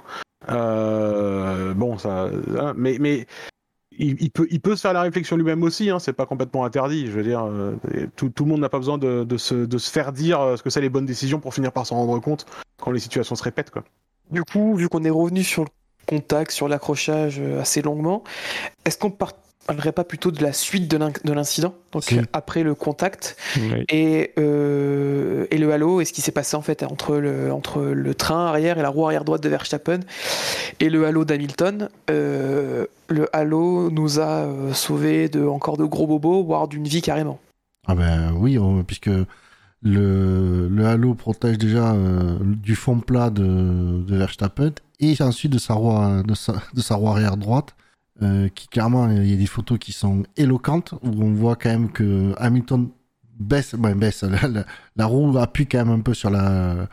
abaisse la tête de d'Hamilton et euh, le halo retient euh, la roue, quoi. Sans le halo, ben, c'est tout le cou et le torse de- d'Hamilton qui devait supporter la roue arrière droite de, de, de Verstappen. Qui supportait 3 ou 400 kilos, facile. Ouais, alors je veux bien qu'il soit super musclé du coup, mais euh, faut pas pousser mémé quand même. hein. Bon, surtout qu'après, on l'a vu euh, sorti de sa voiture, il a dit qu'il avait pris quelques des anti-inflammatoires, on l'a vu strapper au niveau du cou. Après, on peut se poser la question si est-ce que le strap était pas là pour, euh, pour jouer un peu plus, ce qui t'a Non, apprécié je les pense pas. stewards. Non, Mais je pense pas, moi non plus. Il y a des photos. Il y a des photos du casque d'Hamilton hein, qui, euh, qui sont visibles où tu vois que le- la petite ailette à l'arrière du casque elle est cassée. Oui, elle Euh, est cassée, il y a des morceaux de gomme. On l'avait Voilà. vu aussi en direct quand il sortait. Ouais. Donc euh, bon, il n'y a pas trop de doute sur le fait que. Bah, je pense que quand tu prends une... ouais, quand tu te prends une, bagnole de 700 kg sur l'arrière de la tête, ça va, quand même te faire un, un peu tout bizarre quoi. Euh, Je, je pense. Heureusement que le Halo est là pour arrêter. Alors, du coup, le débat euh, qui est, euh, que ça a lancé, c'est est-ce que le Halo, structurellement, la façon dont il est conçu et le fait que l'arrière du Halo redescende comme ça est une protection suffisante dans ce genre de situation. Euh, là, c'est Hamilton qui est un pilote qui est plutôt assis bas dans la voiture, mais si demain ça arrive à un Ocon ou à un Russell, euh, qu'est-ce qui se passe? Est-ce qu'il prend pas plus cher? Euh, Est-ce que le pilote peut se recroqueviller un peu plus dans son cockpit euh, sans se faire plier en deux par la Ah. bagnole? C'est des questions qui se posent et alors je- on sait que la FIA a ouvert du coup une, une enquête euh, officiellement hein, sur la sur cet accident euh, pour essayer de déterminer justement le, les, les, les, les changements qui seraient nécessaires à faire sur ce sur cet aspect-là. Donc euh, on sait que voilà, il y a Ouais. cette la, la FIA se penche sur la question en tout cas. Alors, tout de suite, C'était déjà un. vas-y. Oui, vas-y, Bouchard. Bah, en fait, c'est dire tout de suite, il y, a des ré- il y a eu des réactions en disant mais les, les points de- d'ancrage du arrière du halo sont trop bas et il faut les relever euh, de plusieurs centimètres. Le problème, c'est que c'est pas si simple. C'est que s'ils sont si bas, c'est pour que, en cas où le- dans le cas où la voiture est à l'envers, le pilote puisse sortir, rehausser ces, ces points-là. Euh, le pilote peut plus euh, peut pas sortir. Donc c'est pas facile. S'ils avaient pu, si- sinon les points seraient, à mon avis, déjà plus hauts. Donc voilà, il y a une- vraiment une réflexion à, à faire, hein, de ne pas se précipiter euh, pour, pour bien faire les choses. S'il est... Alors, autant je tape énorme, très facilement et à, coup de bazooka sur les FIA, autant sur ce point-là, je doute pas qu'ils vont faire euh, ce qu'il faut et euh, on le voit, le Halo a été très bien étudié et les FIA s'étaient donné les moyens, a fait, on peut le dire, du, bon, du très bon boulot sur ce coup-là. Faisons leur confiance, c'est pas quelque chose qui doit se régler en, en trois semaines, ce sera pas une modification qui, à mon avis, si elle doit être faite, sera intégrée pour 2022, il faut plutôt voir 2023, s'il y a une modification. Après, c'est aussi euh, au niveau des modifications structurelles, mais aussi peut-être demander aux écuries de, que les pilotes en fait aient une position où leur casque ne doit pas dépasser d'une certaine hauteur. On, prend, on peut penser notamment à Leclerc, qui est un pilote euh, qui est pas parmi les plus grands, qui est dans la moyenne, euh, moyenne légèrement haute, qui doit faire un 77, un 78, euh, qui lui est positionné très très haut dans son baquet, il est quasiment même plus haut qu'un Russell ou qu'un Ocon qui font 10 cm de plus. Et du coup, là, on aurait pu se dire, euh, est-ce que les conséquences auraient peut-être pas été plus graves sur un pilote comme lui, ou des fois quand on a des photos de profil de, euh, la Ferrari, bah, on voit son casque qui dépasse du halo. Et c'était déjà une situation qui avait euh, presque eu un peu lieu à Spa en 2018, lorsqu'on avait vu une vraie première euh, utilité au, halo. euh, en course, qui a fait taire beaucoup de critiques lors de l'accident euh, à la source, donc à Spa avec Alonso et, et Hülkenberg et donc Leclerc, où le pneu vient taper le côté du, halo, mais on voit sur la caméra du halo que son casque dépasse un peu. Donc, s'il a eu un peu moins de chance, et bah peut-être que son la roue ne serait pas peut-être pas venue taper latéralement le halo, mais le haut de son casque. Quelles auraient été les conséquences, ce genre de choses? Donc, on avait déjà vu un élément de réponse sur une, action que ça pouvait peut-être avoir lieu. Là, on a vraiment vu que c'était une situation qui peut arriver à n'importe quel moment euh, en course et qu'une voiture peut retomber sur le halo euh, d'une F1. Mais de toute façon, en plus, dans le, quand l'ICA a introduit, euh, a présenté le Halo euh, pour son introduction, ça fait partie, le, cas de figure d'une voiture sur l'autre, ça fait partie des, éléments où il disait le Halo va aider dans ce cas-là. C'est donc euh, là on prouve que ben oui effectivement quand tu prévois un cas ben malheureusement il peut arriver. Après je sais pas si le, cas de la tête qui dépasse la question c'est de savoir et puis c'est compliqué parce que le mine de rien, euh, les pilotes ils sont tous assis à la même hauteur à peu près du, sol, hein, c'est-à-dire 3 mm. Donc euh, ça dépend aussi à la morphologie des pilotes. On est, euh, on a plus, on est la répartition jambes et torse en longueur est pas est pas la même chez tout le monde. C'est compliqué, c'est très compliqué. Il y, a, il y a trois éléments, moi aussi, qui me viennent à l'esprit, qui font suite à l'accrochage. Le premier, j'ai pas forcément envie de passer beaucoup de temps dessus, mais c'est juste un truc. Euh, c'est la radio de Verstappen. euh, en réaction à l'accrochage. Là, parce que la radio de Verstappen, euh, en réaction à l'accrochage, en substance, c'est Eh ben voilà, voilà ce qu'on gagne quand on laisse pas l'espace. Et honnêtement, c'est un peu la radio d'un vieux rageux qui voulait absolument essayer de passer. Hein. Ça- ça- pareil, ça me fait un peu penser aux mecs qui. Euh, tu fais une course dans, dans Assetto Corsa compétitionné et c'est les mecs, t'as un accrochage avec eux et ensuite ils t'insultent dans le chat, tu sais. Voilà, c'est c'est- c'est- c'est bien. Excellente radio. Euh, mais pour, pour revenir sur les, sur les éléments de sécurité, moi, les deux trucs euh, qui restent de cet accrochage aussi, c'est le côté déraisonnable d'Hamilton hein, d'essayer de sortir en marche arrière. Oui, clairement. dire, Lewis, il y a une voiture garée sur la tienne. C'est c'est fini la course. Tu- faut, faut pas faire ça. Euh, faut pas faire ça parce que potentiellement l'autre mec il est en train de descendre de sa voiture. Euh, tu sais pas s'il tombe. Enfin, il peut se passer plein de trucs. Euh, ne serait-ce que pour aussi Hamilton, pour sa sécurité à lui. même, même pour toi, tu vois là exactement. Ouais. Après bon, la voiture était à, à garer, mais sur l'avant de sa voiture, il la voyait à ce moment-là. Donc c'est, il, il espérait sûrement pouvoir se dégager euh, peut-être en arrière à ce moment-là, mais enfin, il y a une voiture garée sur la tienne. Enfin, je veux dire, euh, bon, c'est c'est mort. Euh, et le deuxième élément qui, qui me semble aussi euh, un, un truc qui m'a un peu choqué visuellement, euh, il faut vraiment que Verstappen perde son habitude de traverser la piste quand il a un accident. C'est pas la première fois qu'on le voit faire ça. Euh, à Bakou, il fait sa crevaison, il va s'éclater contre le mur de droite et il court pour traverser la piste pour rejoindre son garage. Je suis désolé, non. Tu vas vers le commissaire le plus proche, du côté de la piste où tu te trouves, et si tu as besoin de faire un grand tour pour euh, rejoindre ton garage, tu feras un grand tour pour rejoindre ton garage. Un circuit, c'est pas un passage piéton. On, on- on traverse pas la piste. C'est un. On a beau être sous safety car. Tu sais pas ce qui, va, ce qui arrive. Il y a des véhicules qui peuvent arriver très très vite. Il peut y avoir un mec qui est passé dans les stands, euh, qui n'est pas dans le train de la safety car, que t'as pas vu. Il y, a- mille raisons de pas traverser un Ah oui. circuit à pied. Et ça, moi, ça me semble dingue qu'un mec qui est grandi dans le sport mécanique ait pas ce réflexe-là, quoi. Que genre un, cir- un circuit, c'est un endroit où on marche pas. C'est pas, c'est pas une zone piétonnière, quoi. Bah, il, Donc, peut, euh, il peut par exemple y avoir euh, un, un mec qui, qui bloque les roues, euh, qui tire tout droit au premier virage. Oui, par exemple. Comment Par voir un fond sur certaines photos mais- pour concernant Alonso Et, et qui conduirait une Alpine, par exemple. Voilà, Absolument. Fernando Alonso, qui est coutumier hein, du, euh, du fait de, de faire des spins quand il y a un accident filmé euh, près de lui. Euh, Imola, Monza. Tout à fait. Il, voilà, il, il- aime bien ce genre de choses. Euh, mais, mais ouais, je, vraiment, je, je crois que j'avais d'autres. euh, je, je crois me souvenir d'autres moments où Verstappen traverse la piste de façon un peu libérale, on va dire. Et euh, je, je pense que il faut que quelqu'un lui dise qu'il faut pas faire ça, parce que un jour il va traverser, il aura pas vu quelque chose, et c'est vraiment un risque à la con pour rien, quoi. Et je- voilà, ça, me- ça me paraît. être Moi, un truc, moi, ça m'a ça m'a choqué pareil quoi. Je, je- je le vois descendre, je vois qu'il fait 2-3 pas sur la piste. Je dis bon, il va, je sais pas, il doit être un peu perturbé. Hmm. Il va aller vite vers les, vers les, vers les rails. Il faut passer de l'autre côté pour se mettre en sécurité. Et non, il continue comme si qu'il était sur une piste de karting, euh, les petites, voit- petits, kartings qui passent à côté, tranquillement et tout. Il rentre, il rentre chez lui.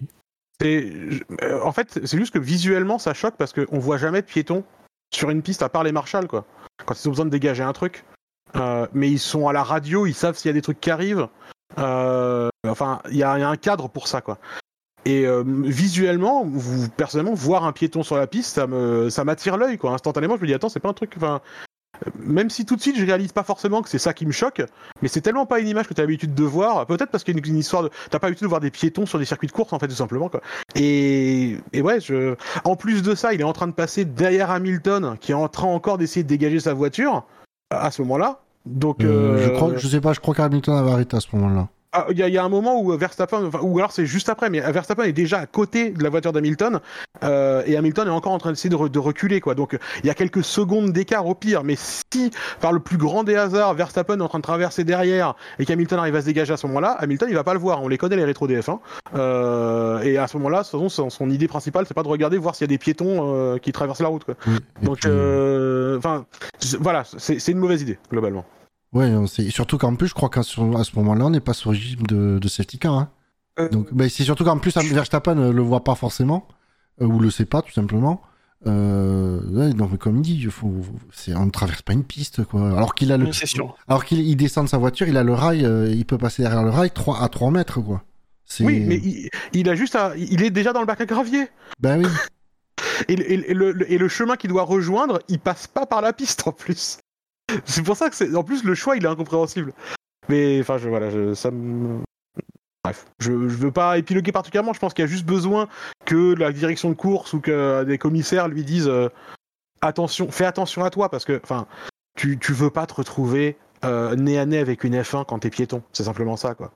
C'est non seulement c'est hyper rapide, en plus une F1, même, même si t'as une collision, je sais pas, une F1 qui a le temps de freiner et qui te percute à 30 km/h, elles sont pas étudiées pour la sécurité des piétons, euh, ces voitures. Hein. Ah Donc, ben non, elles sont euh, plus étudiées. La forme, c'est plus de découper les chevilles, là. Voilà, donc je. c'est- vraiment pas une bonne idée, quoi, globalement. Découper les belettes, je crois. Je sais pas quelle bête Si. était passée. euh. Un écureuil, une belette, euh, c'est beaucoup de morts chez les petits animaux mignons euh, ce week-end. C'est dommage. C'est triste. Mais il y en a eu deux? Non. Il y en a eu, il y a eu- il y a eu ce- euh, je sais pas si tu avais vu, mais en qualification vendredi, euh, Bottas a pas pu esquiver un écureuil. Oh non mais parce qu'il y a eu Latifi qui est passé juste de juste derrière, devant, enfin qui s'est fait euh, Latifi qui s'est fait doubler par un, un écureuil, mais euh, par un lièvre, oui. Non, mais ça c'était en, en Q1, c'est en Q3. En ton tour de préparation de Q3, il y a un petit écureuil qui passe, il essaye de mettre un coup de volant pour passer, sauf que l'écureuil change de direction à ce moment-là et, et purée d'écureuil. Malheureusement. Oui. Oui. Enfin, bref, voilà, c'était. euh, mine de rien, il fallait euh, mentionner cette... aussi cet aspect sécuritaire euh, qui a été euh, Et- un peu bâclé. Ju- Juste, ouais, dernier point au niveau de l'accrochage, parce que j'ai vu que ça a été pas mal. euh, ça fait un peu gros débat. C'était les saucisses orange à l'intérieur de, des chicanes de Monza. Euh, qu'il y en a qui reprochaient, de, en plus que certaines voitures peuvent se coincer. euh, on peut se décoller facilement dessus et on dit que c'était la cause de l'accident. La vraie cause de l'accident, c'est les roues arrière qui, qui s'en mêlent, qui, qui s'agrippent et qui font qu'on a cet effet de catapulte. Mais votre avis sur ces boudins orange euh, aux apex? On les connaît bien, Toms, hein, dans ACC. ah bah. On Nous- y reste même coincé. Voilà, nous, nous on s'en sert pour, pour se faire expédier sur Mars. On les attaque le plus fort possible pour rigoler à la fin des courses. Mais euh, à part ça, bon, enfin, ils- ceux de Monza ont jamais posé problème. Ils sont situés à des endroits où les voitures sont lentes euh, et ils ont jamais été un. Bah, Ils il- ont jamais posé de problématique de sécurité globalement ceux-là. Oui, oui, surtout, oui. euh, Mais surtout que c'est pas le boudin qui fait des, qui fait, qui fait monter la Red Bull sur la Mercedes. C'est le, c'est roue contre roue, hein, euh. Des, des deux voitures. Donc, euh, faut déjà, faut arrêter de dire que c'est le boudin qui a fait décoller. Non. Et les, les ces boudins-là, ils sont là pour une bonne raison. C'est juste que s'ils y sont pas, eh ben, qu'est-ce que Max aurait fait? Ben, il aurait coupé le virage et il se- pour euh, passer Hamilton. Donc, à un moment donné, si- s'ils sont là, c'est qu'il y a besoin de les mettre. Euh, comme on dit, demander aux pilotes de respecter le- les limites de piste, ben, le seul moyen, c'est de les empêcher, de leur rendre la vie très compliquée s'ils sortent de s'ils vont au-delà. Euh, donc, euh, moi, j'ai être- rien à dire sur les boudins. des- Pardon, vas-y. heureux qu'on ait des boudins parce qu'il y a quelques années en arrière, et plus- enfin plusieurs années en arrière, ils mettaient des pneus carrément aux apex des chicanes à Monza. hein. Oui. Ce qui, ce qui en termes de sécurité, voilà, on, on, on s'est rendu compte avec les années, même si euh, ça aurait pas dû prendre tant de temps que ça. Mais bon. Oh, c'est quoi, 20 ans? 30 40 Bah, Pour le s'en rendre de compte, ça va. J'espère qu'il faudra moins de temps à Max pour se rendre compte qu'il doit se calmer un peu. Sinon, il sera retraité en fait. Après, il, est Ouais, encore, euh, il est encore jeune, il a une longue carrière F1 devant lui. Il est, fait- c'est ça. euh, Donc, il a euh, déclaré. Ah, euh, Il a déclaré il y a pas longtemps qu'il a commencé très jeune et qu'il comptait pas euh, forcément euh, genre euh, faire ça euh, genre pendant 800 ans quoi et qu'il il allait Ouais. pas se faire prendre sa retraite en temps que Raikkonen. Alors il dit ça aujourd'hui, on verra. Ouais. Oui, Ah, s'il se, met à- si- s'il se met à gagner 800 titres de suite, évidemment, il va continuer. Donc, euh, on si- connaît la chanson. Oui, parce mais- que parce que s'il continue là comme ça à un rythme jusqu'à ses 38 39 ans, je crois qu'il peut atteindre les 500 Grands Prix. Ce serait hallucinant comme ça. Bah, c'est surtout que le Verstappen, euh, vu com- compétiteur comme il est, euh, bah, tant qu'il pourra lutter pour le championnat, je le vois pas arrêter. Hein. Aussi qu'Hamilton est peut-être là encore. Hamilton, euh, il, aura lui il aura sa propre écurie, Hamilton. Oui, mais ce que je veux Non, dire, pardon, il Hamilton- sera en train de faire des, des, des tournées de concerts. Et des chansons. avec Jacques Villeneuve en première partie. S'il vous plaît, oui. oui. Accepte- Accepterais-tu, Jacques? Accepterais Euh, je- Lewis Accepterai. Tyrannon Ah, ce sera un peu Euh, leur private paradise, hein, voilà. Bon bah du coup je pense qu'on a on a bien fait le tour euh, de ce chapitre, on est bien monté dessus puis redescendu mais pas trop quand même. Euh, un peu comme la voiture de Max, je pense qu'on peut passer au dernier, ce qu'un témoin. Euh, D'après vous, pronostic, les dés sont lancés sachant qu'il n'y a que 13 points d'écart entre le dernier de ce témoin et le dernier du quintémou entre la, la euh, 15e et la 16e place. J'espère que c'est pas le beau Robert. Non. C'est pas, pas le beau. Robert. La- la- Laissez Robert tranquille pour sa dernière. Euh, tout, tout, tout. J'hésite entre Mick et Sébastien. Je vais dire euh, balancement Mick. Ah, Seb, c'est un bon choix aussi, je pense. Un Mick, un Seb, qui dit mieux Bah, Seb, ouais. Mieux. Eh bah, vous avez tous les trois pas bon. Puisque on vient de parler de son coéquipier pendant maintenant 40 minutes, c'est Pérez, et pas Bottas, qui se retrouve donc dernier de ce quintet moins, avec un score de moins 199 points, 234 votes négatifs, 35 points positifs. Euh, la pénalité y est pour beaucoup, je pense. Honnêtement, parce qu'il fait une bonne Ouais. course, Perez. Oui, il fait une course pas trop mal. Ouais. À part C'est- ça. Honnêtement, non, mais il fait une bonne course. Le... Il, fait... il part quoi 9 8 euh, 9, 9 neuf, exactement. ouais. il, il- il fait une bonne course. Il prend une pénalité qui est, à mon avis, pas complètement de sa responsabilité. Euh, Parce que. Alors, je dis pas qu'il est pas en faute, hein, évidemment, on n'a pas le droit de doubler les gens en coupant la piste, c'est- ça se fait pas trop. Euh, Mais euh, c'est surtout qu'en fait, quand t'es pilote dans ce genre de situation, t'as une équipe qui est censée te, de- te dire les trucs. Euh, et euh, il coupe. Et clairement, à aucun moment, Red Bull lui dit euh, laisse Prends la repasser. position. Ouais. Ouais, assez vite en tout cas. Et euh, du coup, bah, c'est trop tard après quoi. Pour, euh, À l'in- À l'inverse de hier. Oui, oui, à, Ouais. oui, oui, à l'in- à l'inverse Ah, de hier, de samedi, pardon. De samedi plutôt, oui. de la veille. Ah, Après, dans la manœuvre, euh, euh, il était avec, en lutte avec Leclerc. Leclerc. C'est ça. Leclerc qui clairement laisse la place d'une voiture. Oui, par l'angle de caméra, c'est évident. euh, et euh, on voit que Perez, il essaye même pas. Il, tout de suite, il coupe. hein, et euh, bouton sur la radio, il m'a pas laissé la place. 100%. Le, Leclerc, il clip même pas la, enfin, il clip même pas l'apex du deuxième. Si, il y va une fois qu'il se rend compte, mais uniquement une fois qu'il se rend compte que Ah oui. Perez a coupé. Mais au départ, le nez de sa voiture est pas du tout dirigé, est pas du tout dirigé vers l'apex euh, du droit. Euh, il clairement, il est parti pour laisser de la place. Donc la manœuvre de Leclerc, elle est euh, incroyable. C'est la plus propre qu'on a vue dans cette chicane de toute la course. Oui. Euh, et Perez, il dit oh non non non, ça va mal se passer, tu sais, c'est ok bon, bah, peut-être un peu de surréaction effectivement. Mais euh, ah, ah, honnêtement, à ce moment-là, il va couper, euh, il rend pas la position tout de suite parce que euh, il attend qu'on lui dise de le faire. Ce qui est un peu logique, parce que t'as pas envie de la rendre tout de suite la position. Euh, après voilà, il aurait pu prendre la liberté de le faire, mais si tu prends la liberté de rendre la position et que finalement on te dit ah bah non, on nous a rien demandé, Ouais, c'est ballot. c'est ballot quoi tu vois tu, tu, tu fais merde en fait peut-être que enfin j'ai été trop gentil donc euh, bon je, je- ça, Oui. ça implique plus son équipe que lui à mon avis c'est un peu sévère du coup je pense cette, euh, Ouais, mais bon, le seul moyen de sanctionner, c'est le, le c'est la voiture avec son pilote. hein. Donc, oui euh, bien sûr évidemment Mais effectivement, je suis d'accord avec toi. C'est la, la passerelle Red Bull qui qui aurait dû réagir plus vite et alors alors là c'est pareil dans les dans, les maintenant c'est concours euh, de quéquette entre Red Bull et la qui Red Bull dit mais on a posé la question on n'a jamais eu de réponse et euh, qui a répondu si si euh, on leur a dit qu'ils devraient peut-être quand même la rendre la place. Ce qui est génial.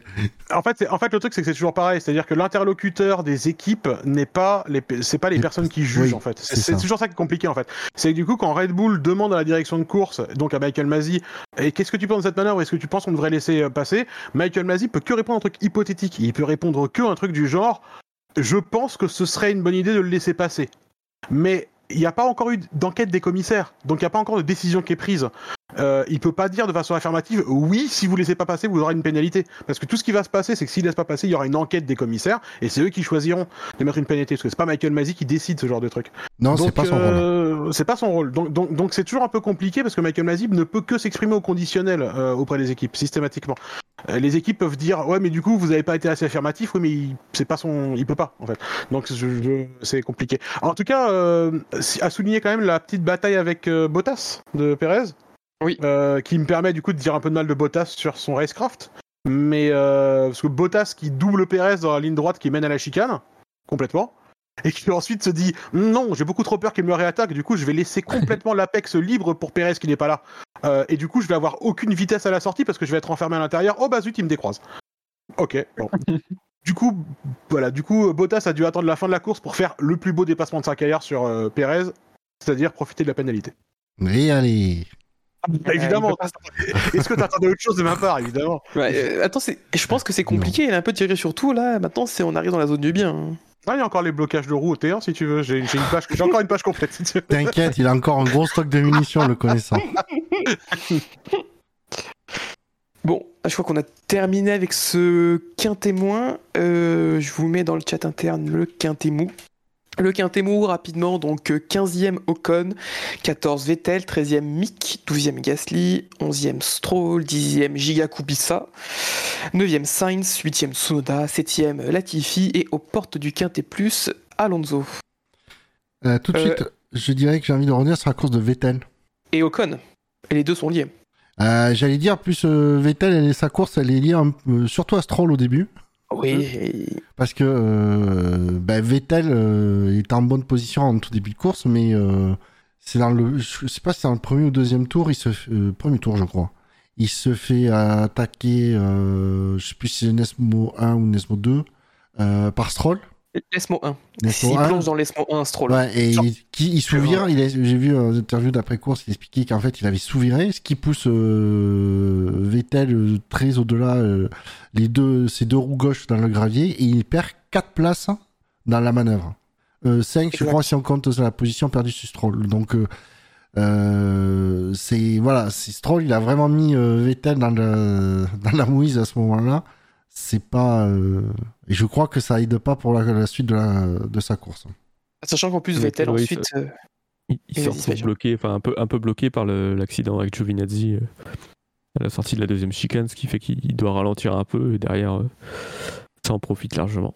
Mais du coup, ensuite, euh, donc il y a, il y a cette situation-là où il perd beaucoup de positions, il se retrouve euh, juste derrière Ocon. Et du coup, ensuite vient la manœuvre avec, euh, avec Ocon, un remake de d'Hamilton Leclerc dans les Ouais, grandes lignes euh, qu'il y a deux ans.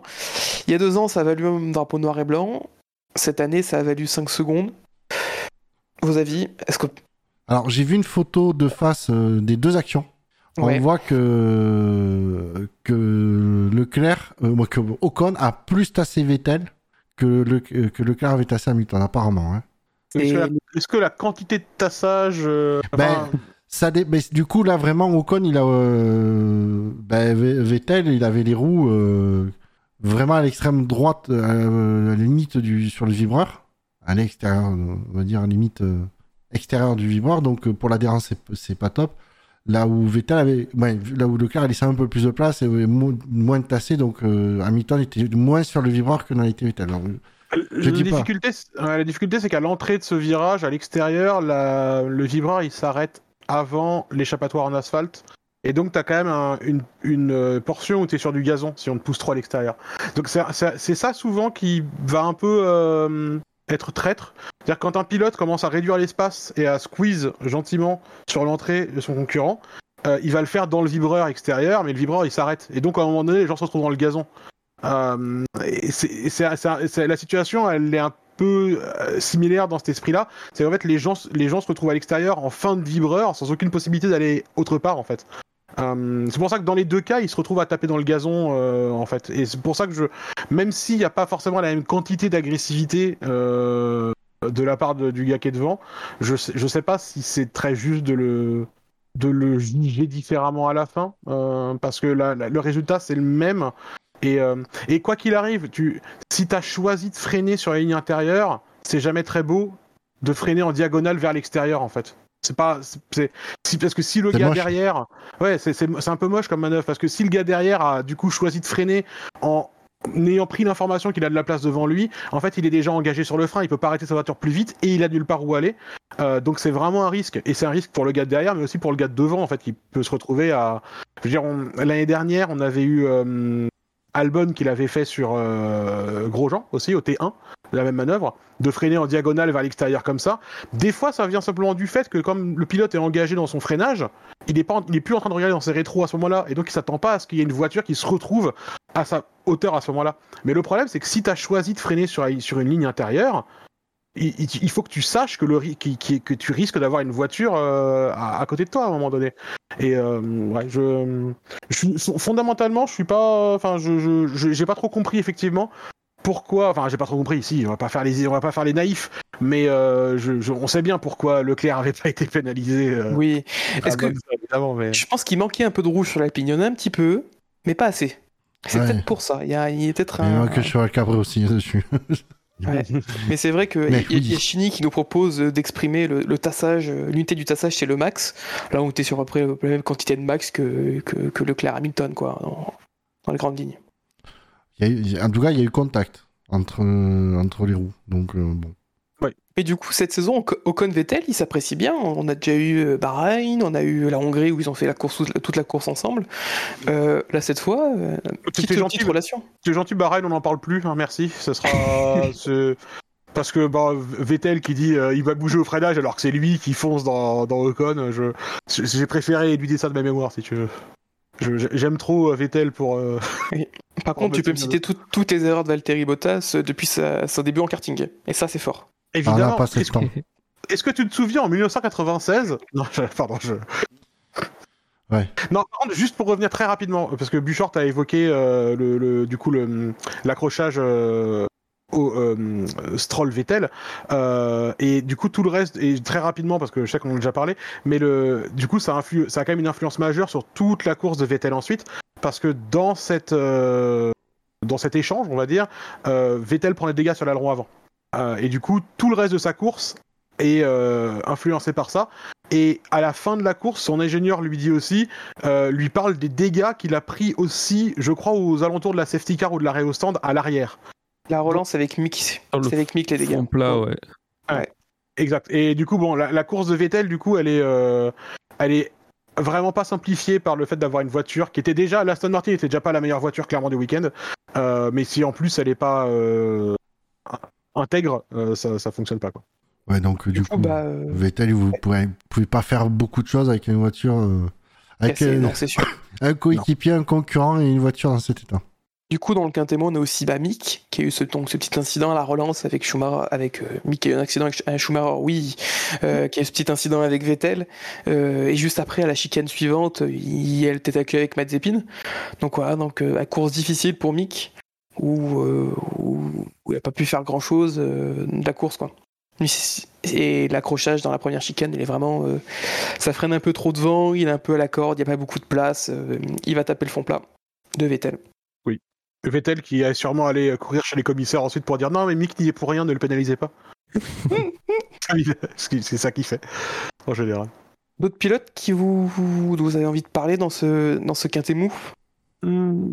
Stroll 7ème, on rappelle, Kubica. euh, Ouais, j'allais dire Kubica, ouais. J'allais, j'allais dire Kubica parce que euh, c'est- ce qu'il fait. Il fait un bon week-end, quoi. Enfin, Oui. il est dans la, il est dans la voiture pour la deuxième et dernière fois parce que malheureusement Kimi Raikkonen a annoncé qu'il était là euh, dans deux semaines. Euh, mais euh, voilà, enfin, c'est une performance honorable, quoi. Enfin, c'est, il a, il a évidemment, il a pas retourné la, la planète. hein. De toute façon, dans l'Alfa Romeo, on va pas non plus euh, s'enflammer parce que c'est pas une as, lol. Mais euh, mais euh, voilà, il fait, une performance honnête. euh, il a pris un peu de plaisir, il en parlait lui-même euh, la semaine dernière, mais il peut prendre un peu de plaisir parce qu'il est dans une voiture euh, avec un rythme comparable à d'autres autour de lui. Euh, donc il peut faire la course avec des gens et tout, ce qui paraît fou. Euh, voilà, je, je voulais juste euh, parce que parce que c'est un, un bon gars probablement Kubica et que ça fait plaisir de l'avoir vu pour probablement la dernière fois. quoi. Ah, c'est- de Il y a de façon- grandes chances que ce... Et pas ridicule quoi. ouais. Oui, parce que c'était vraiment il y a de grandes chances que ce soit la dernière fois, vu que son partenariat avec euh, entre Orlen et Alfa Romeo va se terminer d'ici la fin de la saison, et d'après les rumeurs, ça devrait pas se renouveler. Et donc euh, Kubica va euh, perdre donc sa place de troisième pilote. Et comme tu disais, voilà, c'est vraiment, euh, c'était sûrement son dernier Grand Prix en F1 euh, pour de bon. Il aura peut-être pu avoir une, dernière pige méritante où il a pu prendre du plaisir pendant pendant deux week-ends, chose qui n'a pas été le cas pendant son année avec Williams. Il avait déjà reprécisé le le week-end dernier après le Grand Prix des Pays-Bas. Bah, c'est surtout que le plus surprenant, c'est qu'une écurie de F1 a, appelé, a fait appel à son troisième pilote officiel pour remplacer un pilote titulaire. Et pas à Nico Hülkenberg, c'est vrai. Oui. Rien que pour ça, euh, merci euh, Robert de, de nous avoir épargné la- le retour de, du Hülkenberg. Alors, moi, c'est Hülkenberg. euh, Nous avoir épargné le retour du Hülkenberg, certes, nous avoir épargné le retour des fans du Hülkenberg. C'est surtout ça. Il a des fans? Alors, euh, un sur Twitter, c'est un Ah hashtag. oui, hashtag, euh, hashtag Hülkenberg. Hashtag Hülkenback, hein, donc. Wow. Après, voilà, on a, les idoles qu'on veut, hein, et qu'on mérite probablement aussi.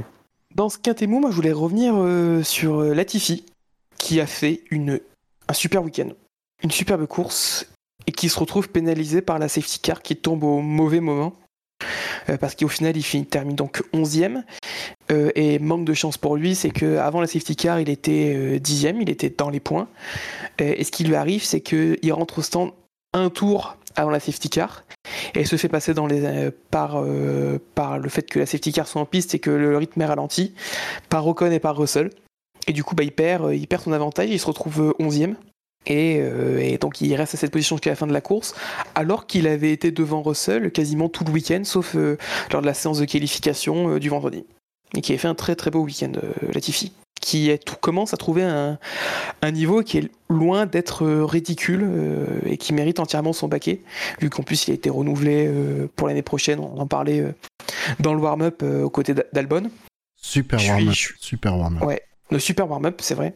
Je suis, je suis vraiment, je suis content pour lui parce que c'est un gars cool et qui prenne du rythme, qui, qui soit enfin, on l'a senti au niveau de Russell ce week-end, sans l'ombre d'un doute. Ça a pas l'air d'être un mec qui apprend particulièrement vite, Latifi. Et c'est sûr que c'est pas le futur champion du monde. Non. Mais, euh, mais il, il se met au niveau, euh, à son rythme. Il se met au niveau, il prend vraiment de la vitesse. Et, euh, et je vous rappelle que dans la première course où Williams a marqué des points, il avait marqué plus que Russell. Non, bah, blague à part, il, il se met au niveau, il prend de la vitesse, il fait des performances. Euh, c'est bien pour Williams de l'avoir l'an prochain pour avoir un, un benchmark et savoir euh, avo- avoir une quantité connue en fait. Euh, ça- c'est bien pour Williams aussi de commencer à trouver un peu de stabilité au niveau des pilotes et de pas avoir juste à payer, à, à signer celui qui va le plus te payer cette année-là. Euh, c'est aussi un peu rassurant pour Williams de pouvoir se stabiliser en fait. Même sur un pilote qui est pas qui va pas faire tomber des records euh, comme Latifi, mais c'est, enfin moi je le prends aussi comme un signe positif pour Williams. Alors, en plus, pour une écurie comme Williams, ça peut paraître anecdotique, mais ça compte beaucoup. C'est que j'ai pas le souvenir que Latifi il ait cassé beaucoup de voitures. hein. Quasiment pas. Et mine de Ouais. rien, pour une, une, une écurie au budget très serré, euh, surtout les, les années précédentes, euh, ben, mine de rien, ça compte énormément. Donc oui, peut-être qu'il a, il a, il a progressé euh, plus lentement que d'autres pilotes, mais peut-être aussi parce que euh, il avait vraiment pas le droit à l'erreur pour le budget de, l'écurie. Et c'est un mec sérieux, appliqué. euh, voilà, c'est encore une fois, il, il, va pas faire des étincelles, euh, mais c'est un, mec sérieux, appliqué, bosseur, euh, et qui, va faire le, taf quoi. Et en plus de ça, un mec hyper gentil, donc ça, ça ne gâche rien. Je sais qu'on conduit pas avec sa gentillesse, mais mais ça gâche rien quoi d'avoir des gens, euh, enfin, de de pas avoir une grille euh, composée de Nikita Mazepin. Euh, donc euh, voilà, c'est. Et une balle perdue. Non, elle est pas perdue celle-là. Ouais, elle mérite. Non, c'est vrai, oui. Ah non, elle est bien visée. Sinon, dans ce quintet mou, on a Stroll, donc Stroll euh, qui fait un dive, dég- enfin, qui, qui gâche la course de son coéquipier, mais qui ramène une septième place, euh, son meilleur résultat depuis longtemps. Course assez discrète de sa part, à part le premier tour, et il, il a pas bougé de la course. Et après, sinon, il nous reste deux Espagnols, donc Sainz qui termine sixième, euh, qu'on n'a pas senti au niveau de Leclerc ce week-end, qui avait fait donc l'erreur euh, en FP2, qui a pas eu trop de Juste pour revenir sur, euh, sur Stroll, Stroll qui échappe à une pénalité. C'est vrai. il n'a pas, pas assez ralenti sous drapeau jaune, mais apparemment il y a eu des problèmes. il n'avait pas les indications sur son volant et le, le premier drapeau n'était pas super lisible pour les pilotes. Donc il a, il a failli avoir une pénalité, mais euh, il y a eu des circonstances atténuantes qui ont fait que il a juste eu un avertissement, je crois. Il a juste un avertissement. J'ai pas vu, j'ai pas eu l'occasion de revoir ces images-là. Euh, mais ce qui est un peu étonnant dans l'explication des commissaires, donc des commissaires qui ont entendu le pilote et eff- effectivement la défense, c'est que euh, le premier drapeau qui est affiché, qui est un double drapeau, il est pas hyper visible et ensuite il voit que du drapeau jaune simple et donc il a moins besoin de ralentir et il satisfait euh, au règlement, etc. Euh, à la fin de la course, la radio d'Alonso, elle est pas d'accord avec ça globalement. hein. Euh, à la fin de la course, la radio d'Alonso, elle dit ouais ouais, mais de toute façon, enfin clairement, c'était c'était double drapeau jaune, hein, pas simple. Et manifestement, Alonso, lui, il l'a vu le drapeau pas très visible. Donc euh, je sais pas, je j'ai pas vu les images, donc je peux pas je peux pas juger de ça. Mais en tout cas, euh, à part son esquive de pénalité, il fait une course euh, solide, Stroll. hein, une- bonne, vraie bonne course, quoi. Enfin, c'est. euh, on... Mis à part ce moment un peu euh, tendu avec, euh, avec Vettel au départ. Bah, il est pas, fi- il est plus terminé dans les points depuis la, la Grande-Bretagne. Donc là, faut fait, faut qu'à chaque fois qu'il y a un, un accident entre Verstappen et Hamilton pour qu'il marque des points. Et euh, ouais, donc pour, pour Stroll, et, et tu parlais des Espagnols, euh, Alonso euh, fait une belle course, globalement. Ah, il fait le taf, il a ramené les points encore. C'est pas non plus spectaculaire, mais il a, il a fait ce qu'il fallait. Et Sainz passe si loin de Leclerc hein, sur tout le week-end, même si la, la position à la fin est moins bonne, mais il est pas non plus largué pendant tout le week-end. Et à, à sa radio, pareil, à la fin, tu, tu entends qu'il est pas content de sa performance. Oui. Mais, euh, mais honnêtement, euh, il, il, est, il est pas non plus. euh, Enfin, il est globalement, grosso modo, au niveau de Leclerc, quoi, ce qui est quand même euh, déjà une belle performance en soi. Après, c'est vrai qu'il termine pas cinquième pour euh, un peu plus d'une seconde, vu qu'il y avait 5, secondes de pénalité de Pérez. Ça se joue à pas grand chose. le... Mais on se trouve, ça semblait que la Ferrari avait vraiment du mal à suivre une voiture quand elle était dans la seconde. Ça devenait compliqué tout de suite. Et, dès qu'elle était dans le clean air, euh, il tenait sans ou un peu plus de clean air, il était sans souci dans le rythme euh, des voitures de devant. Donc, donc oui, en tout cas, c'est prometteur pour Ferrari. Toi, Spider, l'avis du tifosi Non, bah c'était, c'est- bien de les retrouver à cette position-là. Après, il, en manque encore un peu apparemment, mais euh, c'est déjà bien de les, voir remonter. Quoi. Mais ce qui, ce qui m'a choqué le plus, c'est euh, au restart euh, après la safety car, là, où ils sont fait prendre tous les deux, mais très très rapidement. Quoi. On a l'impression que, je sais pas si c'est un problème de chauffe de pneus ou quoi ou qu'est-ce, mais ils ont eu du mal à repartir par rapport aux autres. si on en croit Ferrari, ils sont encore en déficit en termes de moteur pour le moment. Euh, le, projet initialement, c'était qu'ils aient leur nouvelle euh, révision de moteur qui, selon leur dire encore une fois, les mettrait à parité avec les autres. Euh, le projet, c'est de l'avoir pour Zandvoort, je crois, euh, le nouveau moteur. Euh, ils l'ont pas, ils étaient en retard et donc ils l'avaient ni pour Zandvoort ni pour Monza. Je sais pas quand ça va arriver à l'avenir. Normalement, c'est pour Sochi. Ouais, il me semble. pour Sochi, normalement. Mais du coup, ce sera intéressant de voir l'évolution de leur performance parce que ce qui est plutôt encourageant pour Ferrari, c'est que avant Monza, du coup, tout le monde disait, euh, tout le monde qui était habillé en rouge disait, euh, ça va être un week-end plutôt compliqué pour nous. Euh, bah, si ça c'est un week-end compliqué pour eux, c'est quand même plutôt encourageant, quoi. Bah, très bien, je crois qu'on a fait le, le tour de ce quintet mou. Avant qu'on passe au quintet plus, est-ce que vous avez envie de mettre un plus 1, un moins 1 à un pilote? Ah, bonne question. Non, Benlop, on peut pas mettre moins 1 à Bottas.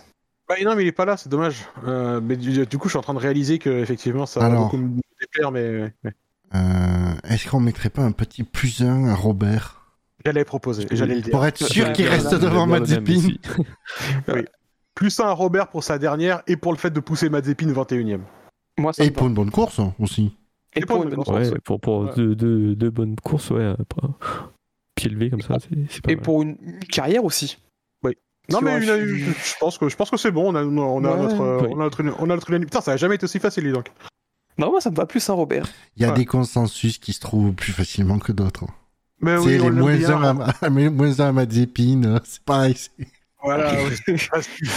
non mais voilà, on l'aime bien Robert, son nez, sa main droite, tout ça. Enfin c'est voilà, on c'est un, personnage qu'on a aimé voir revenir. Euh, on a été tous tristes pour lui qu'il soit dans une voiture incapable quand il avait fait son retour. Et, euh, voilà, c'est avoir avoir son vrai euh, sa, sa vraie dernière course euh, un peu plus digne comme ça, ça c'est quand même c'est quand même bien. Quoi. Et, surtout, qui au- aurait cru il y a le lendemain de son accident et les années qui ont suivi qu'on allait déjà le revoir un jour tester une F1 en essai privé, mais faire plus d'une saison et être troisième pilote et remplacer un pilote euh, dans une époque où les F1 ont jamais été aussi rapides. C'est quand même un sacré parcours et euh, Ouais. même s'il aurait mérité une plus grande carrière, le, le talent qu'il avait lui aurait, il Le- aurait dû avoir une plus grande carrière. Ah, mais avec le talent qu'il avait, Voilà. euh, il aurait une bien meilleure, une très bonne carrière, j'en doute pas. Plus de tests Covid positifs pour Raikkonen s'il vous plaît. Ah, le connaissant, il est capable de le rechoper d'ici la fin de la saison. Oh, il, il veut pas choper un petit mal au dos Ah Oui, ça il pas va mal. faire soigner du dos, je sais pas quoi. Ouais, ouais. Et du coup, euh, on va donc attaquer ce quintet plus. En cinquième position de ce quintet plus, euh, d'après vous, qui est-ce? Sachant qu'il reste pas Valtteri? beaucoup de monde. Non, Georges. Un Georges pour Buchor, Spider. Leclerc, peut-être simplement. Non, ah oui. Ouais. Eh, c'est c'est Buchor qui, pour une fois, a le nez- a le nez creux, il est fin. peu comme Montagny. Je l'ai souvent quand même. hein, les- c'est Montagny, merde. Non, non, non, non, non, non, je l'ai souvent sur les quintés, euh, quintés moins et quintés plus. euh, je m'en sors Et pas mal un peu généralement. Un peu moins sur l'effet marquant. Du coup, George Russell, cinquième de ce quintet plus avec euh, 176 points, que du positif. Il termine neuvième. Troisième fois que Williams marque des points en quatre courses. euh, il a marqué des points. Moi, j'ai même pas été surpris en Mais- mode Ah, Williams ont les points. Ok. Bah ouais, c'est ça, c'est que regarde comment ça, de- c'est devenu naturel pour nous que euh, Russell soit dans les points. Alors qu'il a mis tellement de temps, euh, tellement de galères à y arriver. Williams a mis tellement de temps à revenir dans les points, à part le petit point euh, Non de mais Russell. Russell depuis le début de la saison, euh, c'était pas quand, c'était pas s'il allait marquer des points, c'est quand il allait marquer des points quoi. C'est ça. Bon, il a fait point, podium, pas de point, point. Je pense que il n'y a pas trop à se plaindre. Et surtout, au classement, il revient à 3 points de Tsunoda. Lol. Pardon, excusez-moi. Mais du coup, lol, parce que Tsunoda. C'est marrant, hein, parce que Gasly, il, il porte vraiment son équipe, quoi. Je pense que de tout. Je sais pas si dans le. De tout le classement constructeur, est-ce qu'il y a une seule autre- équipe qui est plus portée par un seul pilote? Je crois pas. Oui, Mercedes. Non, non, même pas. Euh, non, Même même, chez pas. Mercedes, Bottas a plus contribué que Tsunoda. C'est Mais quand même oui. une performance.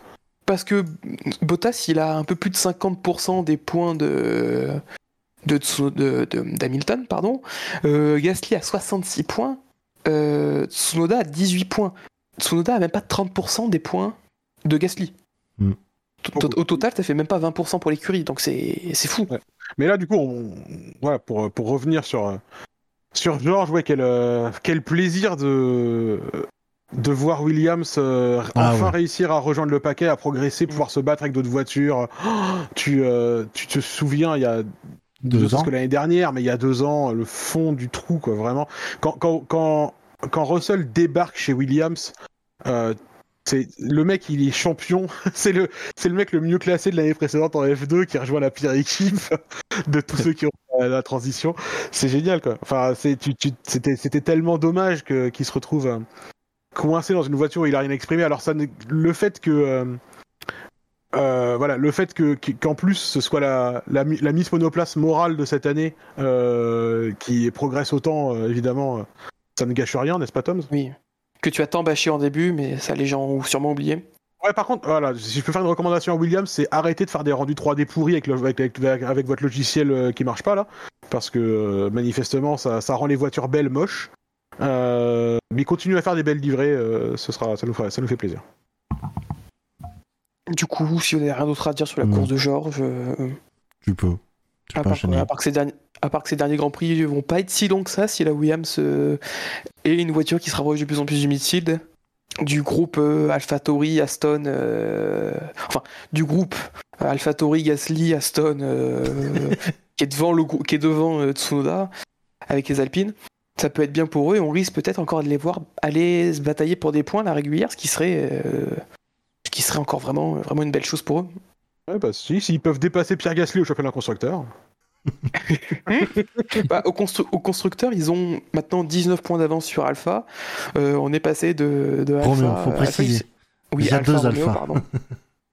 Alpha Romeo qui a donc que 3 points. Et donc là, la huitième place, elle semble euh, bien solide pour, euh, pour Williams. Après, vu les grands prix qu'on a cette saison, tout peut arriver, donc euh, rien n'est fait. Et jamais une petite victoire de Raikkonen pour le plus grand plaisir de Benlop, euh, sorti de nulle part. Arrête, arrête, je vais finir par le sauter pour le faire chier. non mais Bouchard, tu veux, tu peux pas, tu veux pas renoncer à tes principes juste pour me faire chier quand même. Oh si, pour faire chier, je pense à Euh. beaucoup de choses. c'est vrai, c'est vrai. Du coup, quatrième de ce quintet plus, euh, d'après vous, il en reste 4. Ah, Bottas. Bah, euh, ou Leclerc. Spider, toi qui tranche. Euh, Bottas. Ouais, bah perdu. C'est Leclerc. Merde. Leclerc, euh, donc quatrième de ce quintet plus ou moins, 286 points positifs, 2 négatifs, pour un total de 284. Euh, Spider, raconte-nous tes espoirs qui ont duré deux tours. On veut tout savoir. Ah bah. euh, Moi, quand il a rentré dans les stands à safety car, j'ai dit c'est bon. Il va sortir en tête et tout. Non, j'avais pas, j'avais mal calculé mon coup. Il est. Et après, j'ai dit deuxième, j'ai dit peut-être moyen, mais euh, effectivement, la relance. euh, La relance, euh, je me suis vite. euh, Mes espoirs sont vite partis euh, en, en vapeur de fumée de moteur Ferrari. quoi. Ah, c'était, on a passé le week-end à dire que c'était pas si facile que ça de doubler à Monza, manifestement, sauf quand tu suis une Ferrari. Mais euh, C'est une McLaren. ils ont, ils ont fini, euh, ils ont fini là où ils pouvaient finir et au maximum de ce qu'ils pouvaient faire sur le week-end compte tenu de leur performance, ce qui est déjà pas mal. Et euh, Leclerc, il a maximisé, euh, ouais, il a, bah, il a maximisé la performance sur le week-end, donc c'est, il Ouais, y a rien à dire quoi. Mais je, je t'avoue que moi aussi, que pendant, pendant la course, je me suis dit, mais euh, Leclerc, si ça se trouve, il va pouvoir doubler euh, les McLaren. Et je me suis dit, la victoire est pas impossible.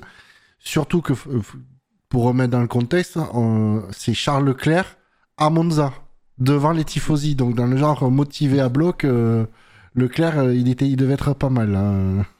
Mais c'est vrai que c'était surprenant de les voir, euh, les voir tenir les deux Ferrari derrière, euh, derrière Hamilton qui pouvait pas doubler euh, Norris là. Ils étaient, ils étaient pas, ils étaient pas collés, mais ils étaient, ils étaient dans le rythme un peu éloigné. C'était, assez surprenant quoi pour Ferrari. Par contre, ça fait deux années d'affilée que, que Leclerc se retrouve bien, passé- bien placé après une safety car. Parce qu'il faut pas oublier que quand il se, il se sort l'année dernière, il était virtuellement deuxième derrière Gasly. Avec Stroll qui devait faire encore faire un arrêt et, et Hamilton qui avait sa pénalité. Donc, euh, encore une fois, il a bien profité. Ils ont été encore un peu chanceux au niveau du timing, mais il a bien profité. Après, il a été quand même plus proche de la tête. Euh, on ne va pas comparer la, la SF1000 et euh, la voiture de cette année, ça c'est sûr. Mais bon, déçu en tout cas qu'il n'ait pas pu euh, conserver sa, sa- la troisième place. Ça, c'était ma déception à moi. J'ai pas trop, honnêtement, j'ai pas trop de doute que ça va venir d'ici la fin de l'année si leur évolution moteur leur apporte. euh, Ouais, mais c'était surtout, c'était surtout pour Leclerc, euh, qui est quand même un pilote que j'apprécie bien, euh, et d'avoir un pilote Ferrari sur le, le podium euh, Oui, bien sûr. pour les tifosi, ça- ouais, pour Leclerc, ça aurait été bien, quoi. Mais voilà, si on voit le côté positif, est-ce que tu préfères pas attendre l'an prochain quand il pourra y avoir l'invasion de la piste à nouveau, euh, si jamais ça arrive un jour à nouveau, ce genre de choses? D'avoir euh, un, un pilote Ferrari sur le podium avec l'intégralité des tifosi juste en dessous du podium, est-ce que tu préfères pas rés- réserver ce moment-là pour cette occasion? Non. Pas les Bon, occasions. Les de- deux pilotes Ferrari sur, le- sur les plus hautes marches. Ah, putain, il y en a qui ont fumé. Qui... enfin, fait tourner, euh, Spider. Mais euh, cela dit, enfin, je- On on, on parle de beaucoup de trucs euh, l'année prochaine, machin, mais on a tendance à un peu oublier vite que l'année prochaine, c'est c'est tout nouveau, c'est tout nouveau, Ah non, tout non, beau. non, non. Ah, Je l'oublie pas. et- Et du coup, euh, on n'a aucune idée de ce qui va se passer. Quoi. Aston Martin, Euh, champion du monde? Ah, Stroll Euh, 2022, Stroll 2023. Non, Stroll Vettel. 2024, Stroll Vettel. 2025. La As. Ah, Vettel, il sera plus là. Non, As, ils n'ont pas les moyens de développer la voiture 2022. Aston Martin, Non, oui. mais- Ce qui va les servir. Hein.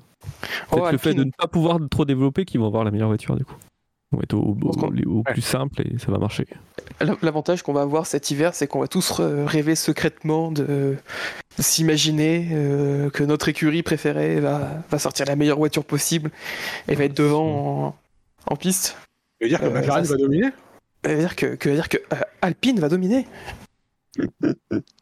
C'est Alpine apparemment qui ont un gros projet euh, moteur en cours là pour la saison prochaine. Ah, ça, ça, ça passe ou ça casse pour Alpine C'est Prost qui parlait de ça à la fin de Mm. sur Canal Plus là où ils ils refont le moteur et ils changent totalement le la manière de, de le refroidir et tout ça. Quoi. Ouais, si, honnêtement, si j'avais un euro à chaque fois que j'ai entendu les gros projets de Renault en F1 qui sont revenus, bon, je, je pense que j'aurais au moins 5 euros peut-être, mais euh, Mais c'est quand même pas Bah, tant que ça. Rappelez-vous le, 5 projets. rappelez-vous le fameux moteur en V à 111 degrés de V8 Ça fait chaud. qui a été un flop Oui, euh, mais monumental. Mais euh, oui, après, bon, l'année prochaine, on peut s'attendre à tout. hein. en, en parlant moteur aussi, on ne l'a pas évoqué euh, dans les news parfois qu'on fait avant le, Grand Prix, mais il y a eu une réunion qui s'est tenue dimanche matin entre euh, les différents euh, manufacturiers pour euh, l'avenir, la F1. Et, euh, et donc les écuries se dirigeraient, d'après ce qu'on a, ce a entendu, vers euh, euh, l'enlèvement du MGU H, si je dis pas de bêtises. Renault et Mercedes voulaient le garder, Ferrari, Red Bull voulaient l'enlever. Au final, on serait arrivé à un consensus où on l'enlèverait. Et les déclarations de Mercedes, ce serait aussi pour attirer le groupe Volkswagen en F1, et ce serait pour 2026 le changement. Je sais pas quoi penser de ça. Je sais pas quoi penser de ça. Euh, le retrait du MGU, le MGUH, c'est ce qui fait la sophistication des moteurs de F1 actuels. Euh, enlève le MGUH et tu reviens en fait à, au KERS d'avant quoi. Ouais, littéralement, hein, parce que c'est c'est ça. Le M- ce qu'on appelle aujourd'hui avec beaucoup de lettres le MGUK, c'est ce qu'on appelait le KERS auparavant quoi. Euh, mais du coup, je sais je, je sais pas. Je, je sais qu'il y a un, une, il semble y avoir, en tout cas, on va dire, une nécessité euh, de simplifier les moteurs et de réduire les coûts pour les motoristes. Euh, si ça doit passer par là, c'est que c'est voilà, ça, c'est comme ça.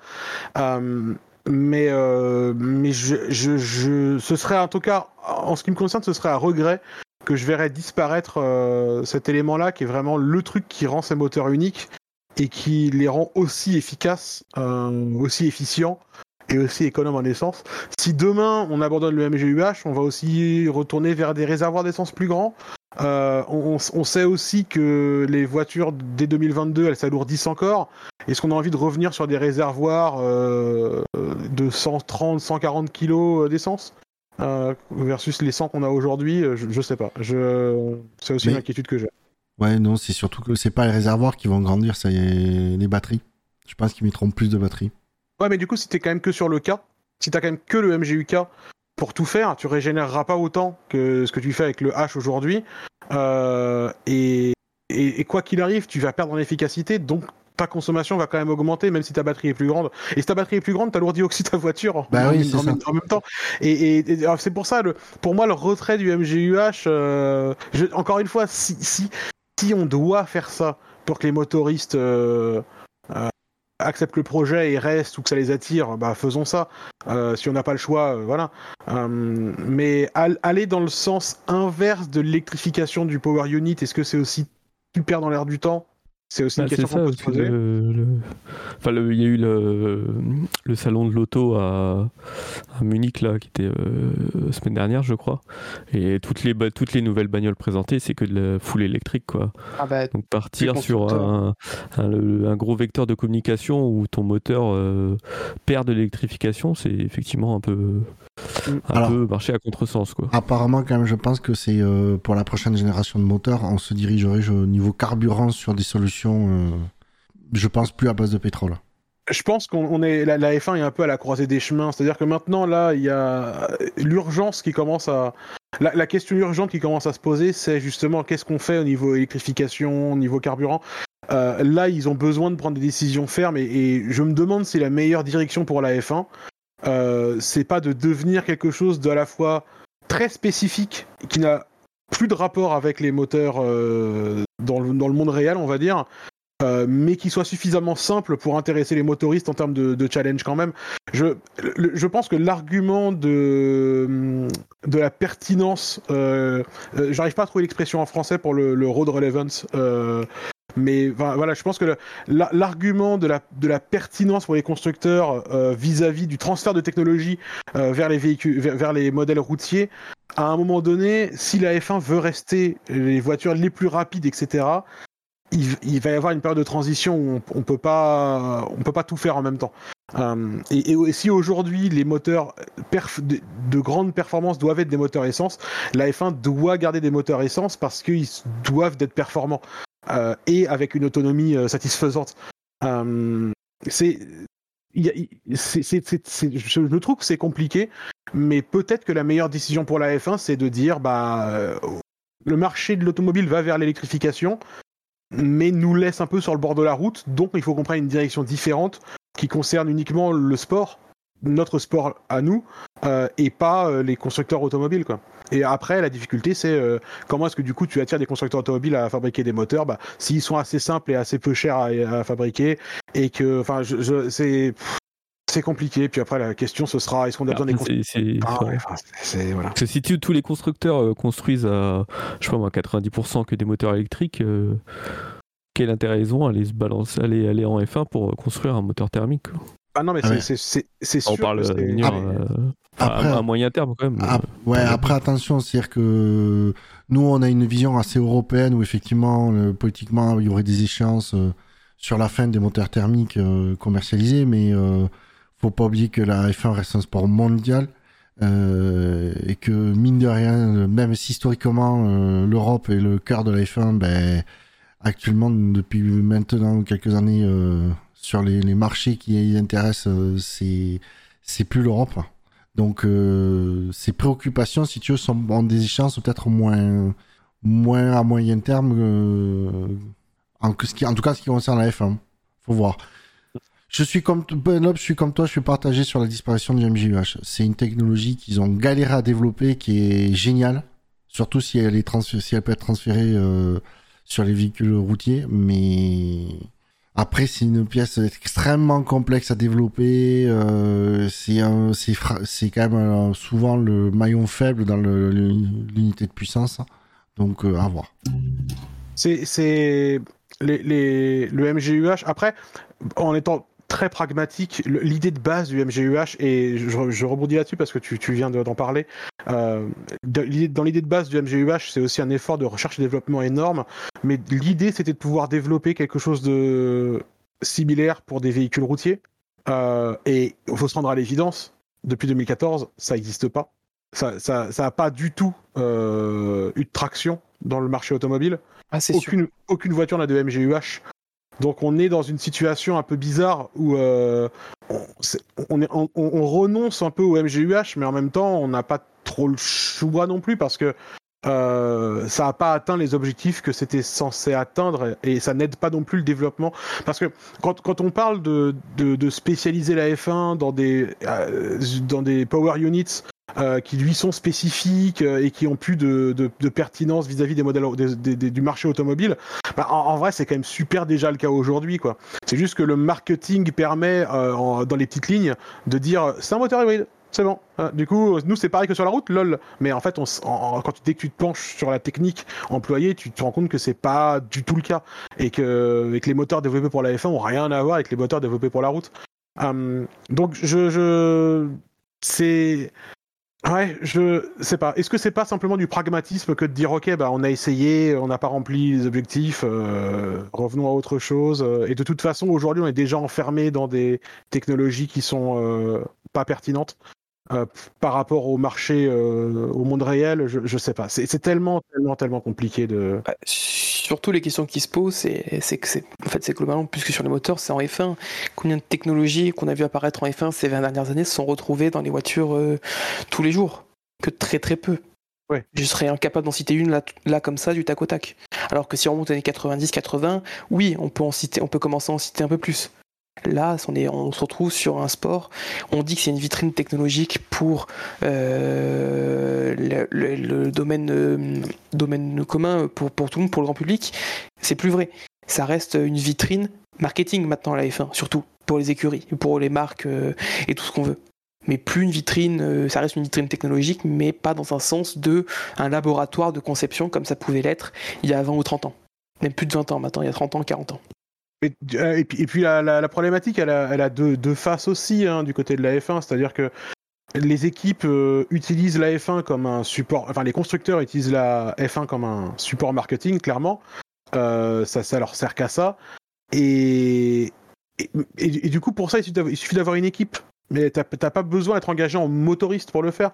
C'est juste qu'aujourd'hui, le fait d'être motoriste, c'est un moyen pour atteindre tes objectifs en termes de résultats qui te permettent de, communiquer efficacement et de dire regardez comment on sait faire des voitures.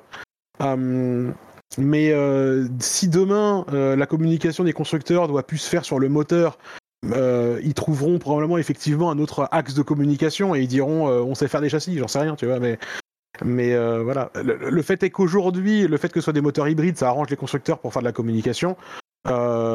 si demain ils perdent ça, est-ce qu'ils perdent tout axe de communication C'est pas sûr non plus. Donc Enfin, mais, mais le truc qui est certain à mon sens, c'est que la F1 est un peu à la croisée des chemins de ce point de vue-là et que quelle que soit la décision qui sera prise, euh, elle sera à la fois bonne et mauvaise. Et, je, pense qu'ils en sont très conscients. Oui, c'est sûr.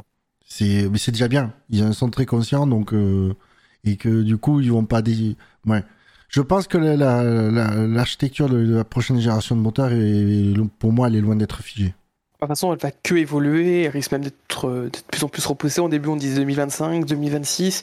Est-ce que ce sera pas plus tard euh, Non. Quoi qu'il en soit, c'est un débat qui, qui, a lancé, qui a été ouvert avec des, des, des, euh, des sacrifices et des accords qui est déjà dans, un sens et dans un autre entre les écuries qui ont déjà changé euh, ou les motoristes qui ont déjà changé euh, d'avis depuis le début que le dossier a été ouvert il y a à peu près un an. Mais voilà, on est parti pour encore bien 2, 3, 4 années d'échange avant qu'on soit totalement fixé sur ce, quelle sera la prochaine génération de moteurs. Du coup, après avoir bien divagué, je vous propose qu'on passe au top 3, au 3 premiers de ce quintet plus ou moins. C'est ça qu'on parlait d'une course. C'est vrai qu'on parlait d'une course. Euh, du coup, je vais vous demander, entre le deuxième et le troisième, c'est c'est très serré. Parce que le troisième a 551 points, 557 positifs et 6 négatifs. Et le deuxième a 599, euh, 12 négatifs et 611 positifs. D'après vous, qui est Ah, troisième Qui est deuxième? J'ose espérer que Bottas s'est pas introduit dans le top 2, donc, euh... donc Bottas. Bottas 3, Ouais, Norris Bottas. 2. Toi, Pareil. Bouchard, Bouchard pareil? Euh, Bottas 3, oui. Ok. Bah vous êtes vous êtes bon ce soir puisqu'effectivement c'est c'est bien Bottas Bah, qui aussi. est troisième. Même si on tape euh, de quelques fois dessus, on a quand même foi de nos auditeurs, quoi. Ah bah Ah bon? Eh mais mais que 6 points négatifs moins que Norris, deux fois moins que Norris. Norris a des points négatifs. À 12 points négatifs Norris. Ouais, mais ça, Et ce sont ceux qui sont déçus de ne pas l'avoir gagné. Je... je- C'est par déception qu'ils lui ont mis des points négatifs. T'es beaucoup trop gentil avec les gens, Bouchard. Ouais, toi, tu es vraiment pas assez. Moi je connais la réponse de, de Benlop. Non, non, mais je. Enfin. Non, mais c'est. c'est... Ah, Valtteri. De sa course. Valtteri, Valtteri, Valtteri. Euh, il, fait, il fait un. Allez, attention, accrochez vos ceintures, c'est pas tous les jours. Il fait un, un super vendredi, il fait un super samedi. Euh, en, termes de bilan global de son week-end, c'est un très très beau week-end. Super solide, hyper balèze. Il aurait pas pris euh, les, pénalités moteurs, euh, il gagnait la course quasiment certainement. Parce qu'il aurait fait la course tout seul devant, tranquillou, il n'aurait pas été mis en danger particulièrement, sauf rater au départ ou quoi que ce soit, qui peuvent arriver. Donc, donc, bravo Valtteri. Voilà. Je, bilan du week-end très positif. C'est très très bien. J'ai juste toutes les réserves que j'ai émises jusque-là sur la course elle-même, euh, où à mon sens, euh, ok, il part dernier et il arrive troisième, aidé aussi par la pénalité de Pérez. Euh, je, à mon sens, bah, il est avec la Mercedes aussi, quoi. Donc, c'est il, fait- un peu le boulot qui est attendu de lui. Et d'ailleurs, lui-même est pas si surpris que ça, euh, ni euh, extatique de sa performance, parce que avant même la course, il dit, bah, l'objectif c'est le podium. Du coup, littéralement, il remplit l'objectif. Et à peine parce que Pérez a une pénalité. Donc, le, bilan de son week-end, il est positif pour lui. Le bilan de sa course, je trouve qu'il est pas non plus à se taper le cul par terre. Bah, en, en tout début de week-end, euh, on, voyait bien euh, les Mercedes euh, dominer et qu'elles fassent un 2. Quoi. Donc euh, elles étaient, je pense, les plus rapides sur ce circuit ce week-end. Donc c'est pas normal de, avec les, les safety cars qu'il y a eu qui, euh, qu'il ait pu, remonter aussi facilement jusqu'à la troisième place. Bien aidé tout simplement aussi par son nouveau moteur qui a fait la diff et aussi le fait que toutes les voitures ne sont pas aussi difficiles à doubler que la, que la McLaren. Pour ça aussi qu'il est bien remonté et qu'on l'a vu enchaîner les dépassements en début de course sur les voitures, les avaler sans quasiment aucun souci dans la ligne droite. Et, et tu, et tu vois, je pense que on, on- on est en train de débriefer la course de Bottas, euh, mais je pense que et, et c'est assez révélateur. On va pas avoir des milliards de trucs à dire en fait. C'est-à-dire que Bah, on- C'est- ça reste Valtteri. on, on vient de faire déjà un peu le tour finalement. C'est-à-dire qu'il a fait une course solide. À son crédit, c'est bien meilleur que quand il avait besoin de remonter l'année dernière à Monza. Ah bah oui, il a fait une meilleure remontée cette année que l'année dernière. Voilà, là au moins il a pu le faire. Euh, Peut-être aussi euh, aidé parce que bah, cette fois-ci elle était euh, prévue par l'équipe et donc la voiture est réglée pour. la, la map moteur utilisée depuis le début du week-end est prévue pour. Alors que l'année dernière il se retrouve dans une situation où il doit remonter et que c'est pas prévu au programme. Donc forcément t'es moins aidé par ton équipement qui a pas été préparé pour. Mais mais mais je veux pas dire ça pour lui retirer du mérite parce que globalement, il a bien géré sa course, il a fait les trucs dans le bon timing, dans le bon tempo en général. Pour moi, la, vraie connerie qu'il fait, euh, bon, il y a les quelques blocages qu'il fait au T1 qui sont qui lui valent son, son, son, fabuleux surnom de son fabuleux surnom de Valtteri Blocas. Euh, mais, mais, mais mis à part ces quelques blocages, pour moi, la, la, le vrai, la vraie connerie qu'il fait dans, l'équipe, dans, la, dans la course, c'est son duel avec Perez où vraiment il se foire euh, affreusement. Euh, où, enfin, où vraiment c'est, une erreur de, débutant. Quoi.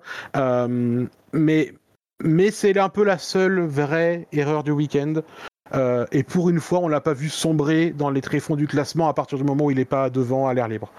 Donc, bien. Je, je dis ok. Mais, mais, mais, mais est-ce qu'il mérite une troisième place au Quintet Plus parce qu'il a mis une Mercedes là où elle devait être? Je pense que c'est un peu euh, bien payé aussi. Après, on aime bien les arcs de rédemption. Même si celui-là, tout le monde s'en fout, puisque euh, tout le monde parle uniquement de McLaren. Mais, euh, bon. Après aussi, je pense qu'on peut. Ce qui a reparlé aussi, c'est son interview d'après-course. Et la question qu'on lui pose et sa réaction qui est parfaite. Et qui nous a donné un template de même euh, parfait à rajouter dans la collection. Il fait plaisir celui-là. Oui, effectivement, au moment où on lui pose la question, ah tiens, il y a le l'accrochage euh, Hamilton Verstappen qui, qui diffusait derrière. Il se retourne, il voit, et là il se retourne vers le journaliste avec un bon gros sourire aux lèvres. Effectivement, ça donne même. euh, Oui. Magnifique. Non, mais c'est pour ça que c'est quand même bien qu'il reste en F1. il- il- C'est une bonne machine à même. hein. Après, peut-être que on l'a. Si c'est un peu plus léger, un peu plus libéré de toute pression, parce que euh, il lui reste 8 courses pour, euh, pour apprécier dans l'une des meilleures euh, monoplaces du plateau, dans l'une des monoplaces les plus rapides de l'histoire. Euh, Est-ce qu'il va peut-être pas arriver gonflé à bloc pour, pour Alfa Romeo l'année prochaine, ce qui serait une bonne chose pour lui aussi, et pour Alfa Romeo. De toute façon, l'avenir nous le dira. Faudra voir qui est son coéquipier chez Alfa Romeo parce que Oui, Ah, parce que si son coéquipier c'est Zou, Ah. ça va être dur Ouais. de mesurer ses performances, on va dire, pour, pour être On- très poli. on Ça est. jouera beaucoup sur, ce, sur le res- ressenti de ses courses. ouais. Et du coup, bah, je propose qu'on passe au deuxième de ce quintet plus. Euh, Ouais, du coup, l'avez deviné, c'est Norris. Voilà, on va faire paquet groupé. Oui, Norris bah oui. deuxième et donc Ricardo vainqueur. Voilà, les, les quatre premiers du quintet plus sont les quatre premiers de la course. Norris donc 599 points positifs, comme je l'ai dit, 611, euh, 599 de score, pardon, 611 points positifs, 12 négatifs. Ricardo euh, vainqueur avec 1024 points et aucun négatif. Je crois qu'on a rarement dépassé les 1000 points pour un, euh, Un octet.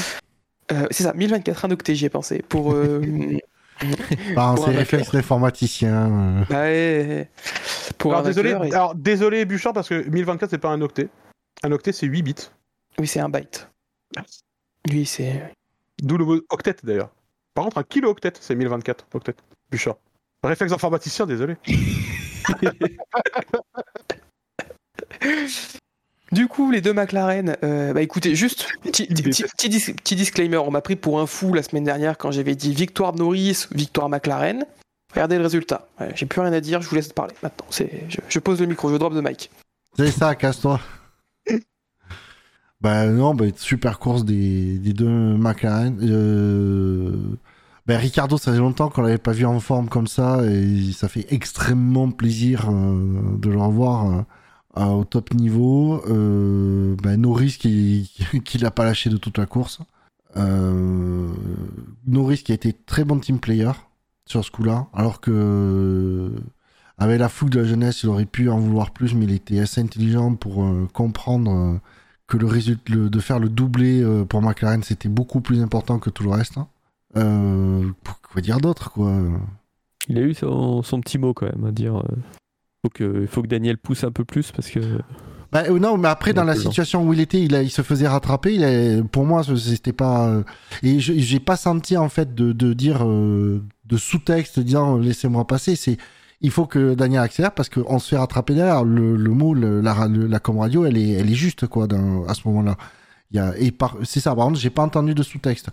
Après, à un moment donné, il a posé la question. Euh, euh, je sais plus comment il a formulé, mais il a dit, euh, ou en tout cas, il a dit. euh, est-ce que c'est le meilleur que je reste de- pour l'équipe que je reste derrière? Son ingénieur il a dit oui, c'est le mieux pour l'équipe. Et il n'y a pas eu de débat, il n'a pas chouiné, il n'y a, pas- il y a pas eu de problème, il a compris euh, que c'était important. il- voilà, McLaren. Et ce que je comprends, là, ça peut être. je peux comprendre que des fans ou. Les, en tout cas, les, ceux qui suivent la Formule 1 étaient un peu déçus qu'il n'y ait pas de lutte euh, entre les McLaren. D'un côté, je comprends complètement McLaren. On dit zéro risque. On prend pas le moindre risque de. On sait jamais quand les deux pilotes sont en lutte que on peut pas garantir que ça va bien se passer. Donc euh, là, le résultat pour McLaren était à assurer à 100%, ce qu'ils ont fait. Et on le voit même à la descente de la voiture, Norris, était, tu le voyais, il était sincèrement content du résultat de, en tout cas pour l'équipe. C'est sûr qu'il doit avoir un petit regret de ne pas avoir pu gagner ou ne serait-ce que euh, l'opportunité d'essayer de gagner la course. Je comprends qu'il soit, qu'il ait de la frustration à ce niveau-là, mais il, est, depuis assez longtemps chez McLaren pour que pour apprécier ce résultat d'équipe. Le euh, Norris, oui, qui avait l'air authentiquement euh, content.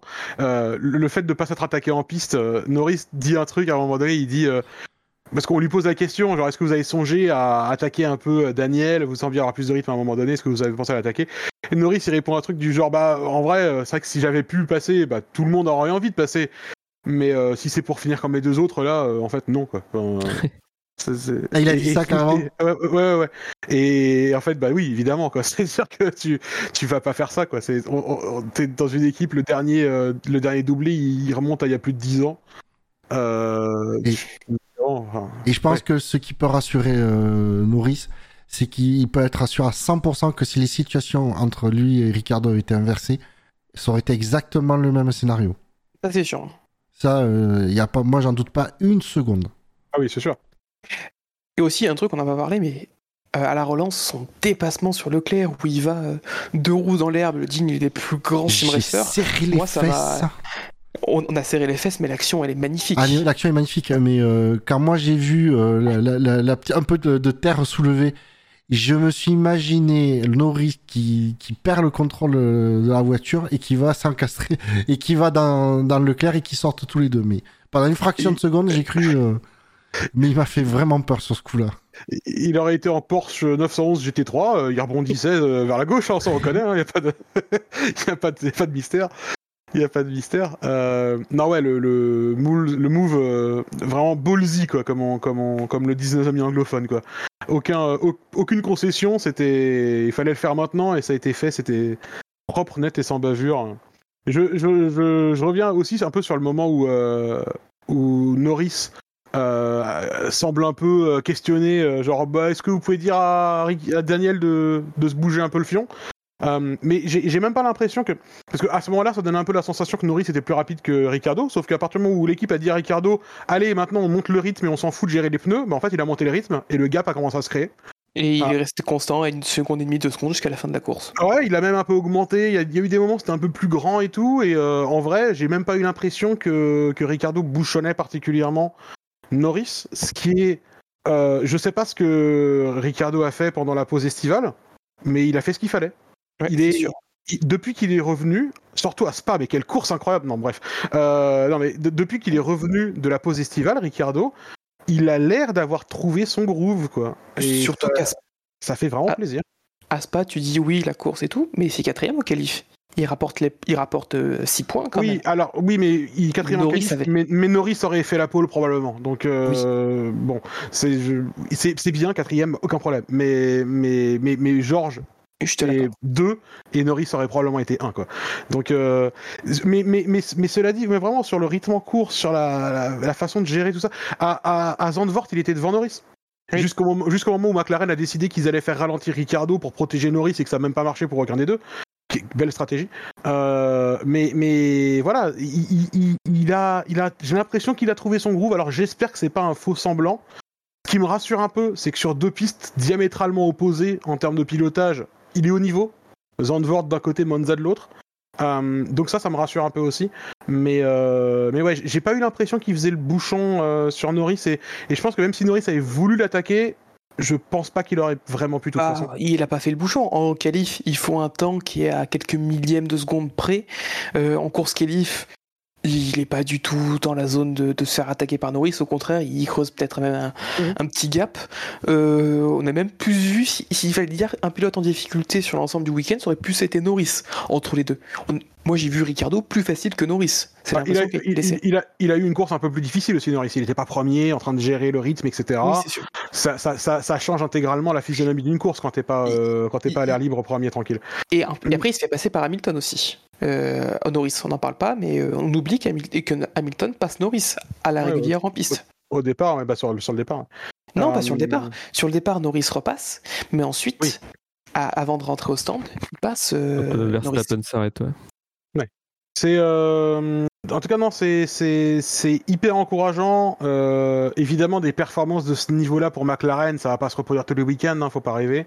Euh, et on et hommage à, à Toms. Hein, euh, Toms, on, on doit te rendre Merci. hommage euh, aujourd'hui parce que tu, tu l'avais annoncé. Euh, bon, t'avais annoncé le mauvais pilote, mais euh, t'avais Oui. annoncé victoire McLaren euh, à Monza cette année. Euh, quand, à partir du moment où tu as observé la performance de McLaren depuis le début de la saison, qui honnêtement, euh, depuis, les essais hivernaux, on, a cette sensation que c'est une équipe qui va fonctionner correctement cette année. Euh, et additionné à leur performance l'an dernier avec le moteur pourtant Renault, euh, où déjà ils étaient la deuxième meilleure équipe du plateau, c'était effectivement encourageant et, et on se doit de, de souligner ta clairvoyance. Merci. Je, je soulignerai aussi autre chose, le fait qu'on a dit que McLaren était nulle part en séance d'essai libre 1. C'est ce qui les a fait gagner. Oui, mais je te rappelle qu'on l'a dit juste parce qu'on se forçait à dire des trucs, à tirer des conclusions hâtives à ce moment-là. À, Ok. no- à noter que c'est dans le super, warm-up, j'ai bien prédit la deuxième place de Norris. Bon, C'est fou complètement à côté pour la première et la troisième place, mais euh, une sur trois, c'est déjà pas mal. Écoute, 1 sur 3, c'est pas mal, c'est ce que j'allais dire, effectivement. Et si No- Norris, euh, petite erreur par contre ce week-end, enfin sur le podium surtout, il a raté son traditionnel euh, explosion de champagne contre le sol. C'est vrai que la L'image- bouteille, hein, ouais. Il- en fait, il a glissé. C'est qu'on le voit, il saute depuis la, la- la- la première po- euh, pla- euh, marche du podium, et sauf que la bouteille, au lieu de la faire tomber ou c'est- ou à- au niveau de la troisième position, il l'a fait tomber tout en bas et il se manque de se péter la gueule pendant que Daniel est en train d'enlever sa chaussure. J'ai revu l'image, c'est très drôle. À noter que sur le podium, en attendant, celui qui maîtrisait mieux le, la, la douche de champagne, c'était Zach Brown. Ouais, oui. que ça, il sait faire, manifestement. Il sait faire. Ouais. Et, et, euh, et Valte- et Valtteri qui se faisait tout petit derrière au fond du podium en mode bon bah moi aussi je suis là mais, mais je vais je vais surtout rien dire quand j'aurais pas besoin de boire depuis cette chaussure. Oui, et qui attendait, attendait pour la photo, euh, la traditionnelle photo euh, avec les quatre euh, sur, la, euh, sur la première marche du podium, etc. Donc on voyait qu'il ne osait pas se barrer ou, ou quoi.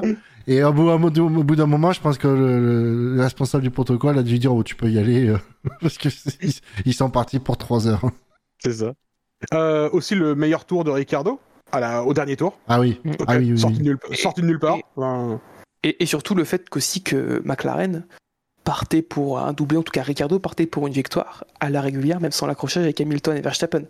Ah oui. Dans les conditions du où on était. Après, Hamilton était quand même dans une situation intéressante avec ses pneus médiums et le rythme qu'il aurait pu euh, avoir, mais on sentait quand même euh, les McLaren quasiment impossibles à dépasser et qu'en fait c'est vraiment une victoire qu'ils vont chercher à la régulière et même lui le répète.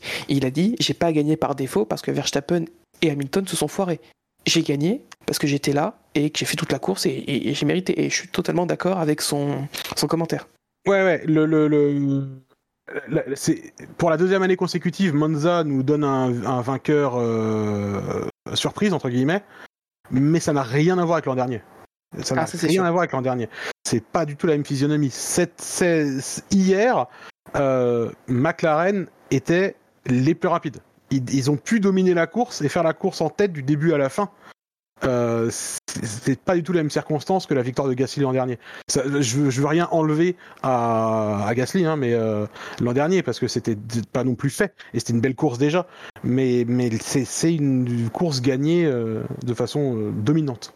No- à noter que Landon Norris a publié sur Instagram une photo de lui euh, en train de boire donc depuis la chaussure de Ricardo avec euh, comme simple commentaire tu pues des pieds. Typique Norris. C'est- cool de voir. euh, on dirait que l'ambiance entre les deux, c'est aussi peut-être un peu détendu. Et J'espère. euh, ouais, par rapport au début de saison, on sentait euh, une sorte de gêne, qui sorte de malaise. Et, euh, et peut-être qu'il s'est un peu gommé, et peut-être que c'est ce qui manquait aussi à Ricardo pour le bien de l'équipe, qu'il y a eu une discussion pendant l'été entre tout le monde, que tout le monde s'est un peu dit les choses, s'il y avait des choses à se dire, et que McLaren est arrivé bah, frais pour, euh, pour la reprise, et donc euh, l'équipe va se porter au mieux. Après Je pense- aussi, Ouais, je pense pas que les gens aient eu des trucs à se dire. Moi, je, je- la, la sensation que j'ai eue, c'est que Norris, il est chez lui dans son équipe. Euh, et que Ricardo, il arrive en tant que multiple vainqueur de Grand Prix. Et Norris voulait pas, dès le départ, euh, se faire euh, traiter comme le petit frère euh, et être le, le support de Daniel Ricardo. Quoi. Je pense que c'était important pour Norris de garder cette attitude de on va être là, on va avoir une relation professionnelle avant tout.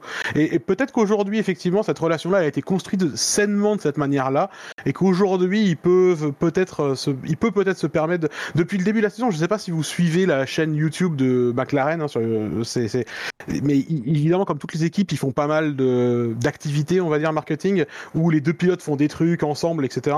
Et de- depuis le début de l'année, c'est une. Si vous aimez le- les, trucs cringe, si vous aimez Malaise TV, regardez ces vidéos parce que il y a aucune espèce de volonté de. Il y a, il y a Ricardo qui essaie désespérément de rigoler avec son grand sourire machin, etc. Et je pense que fondamentalement, il s'amuse et il voilà, il rigole bien.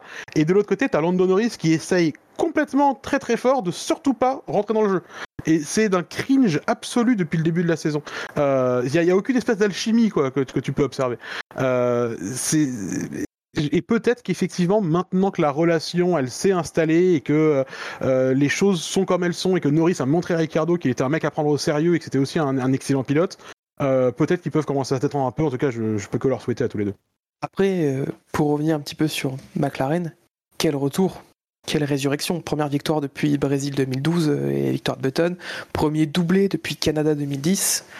Euh, c'est un renouveau euh, qui est amené par, euh, qui est monté de toutes pièces par, par Brown. Toi, Ben, qui a pas mal suivi un petit peu la résurrection de l'équipe et surtout le.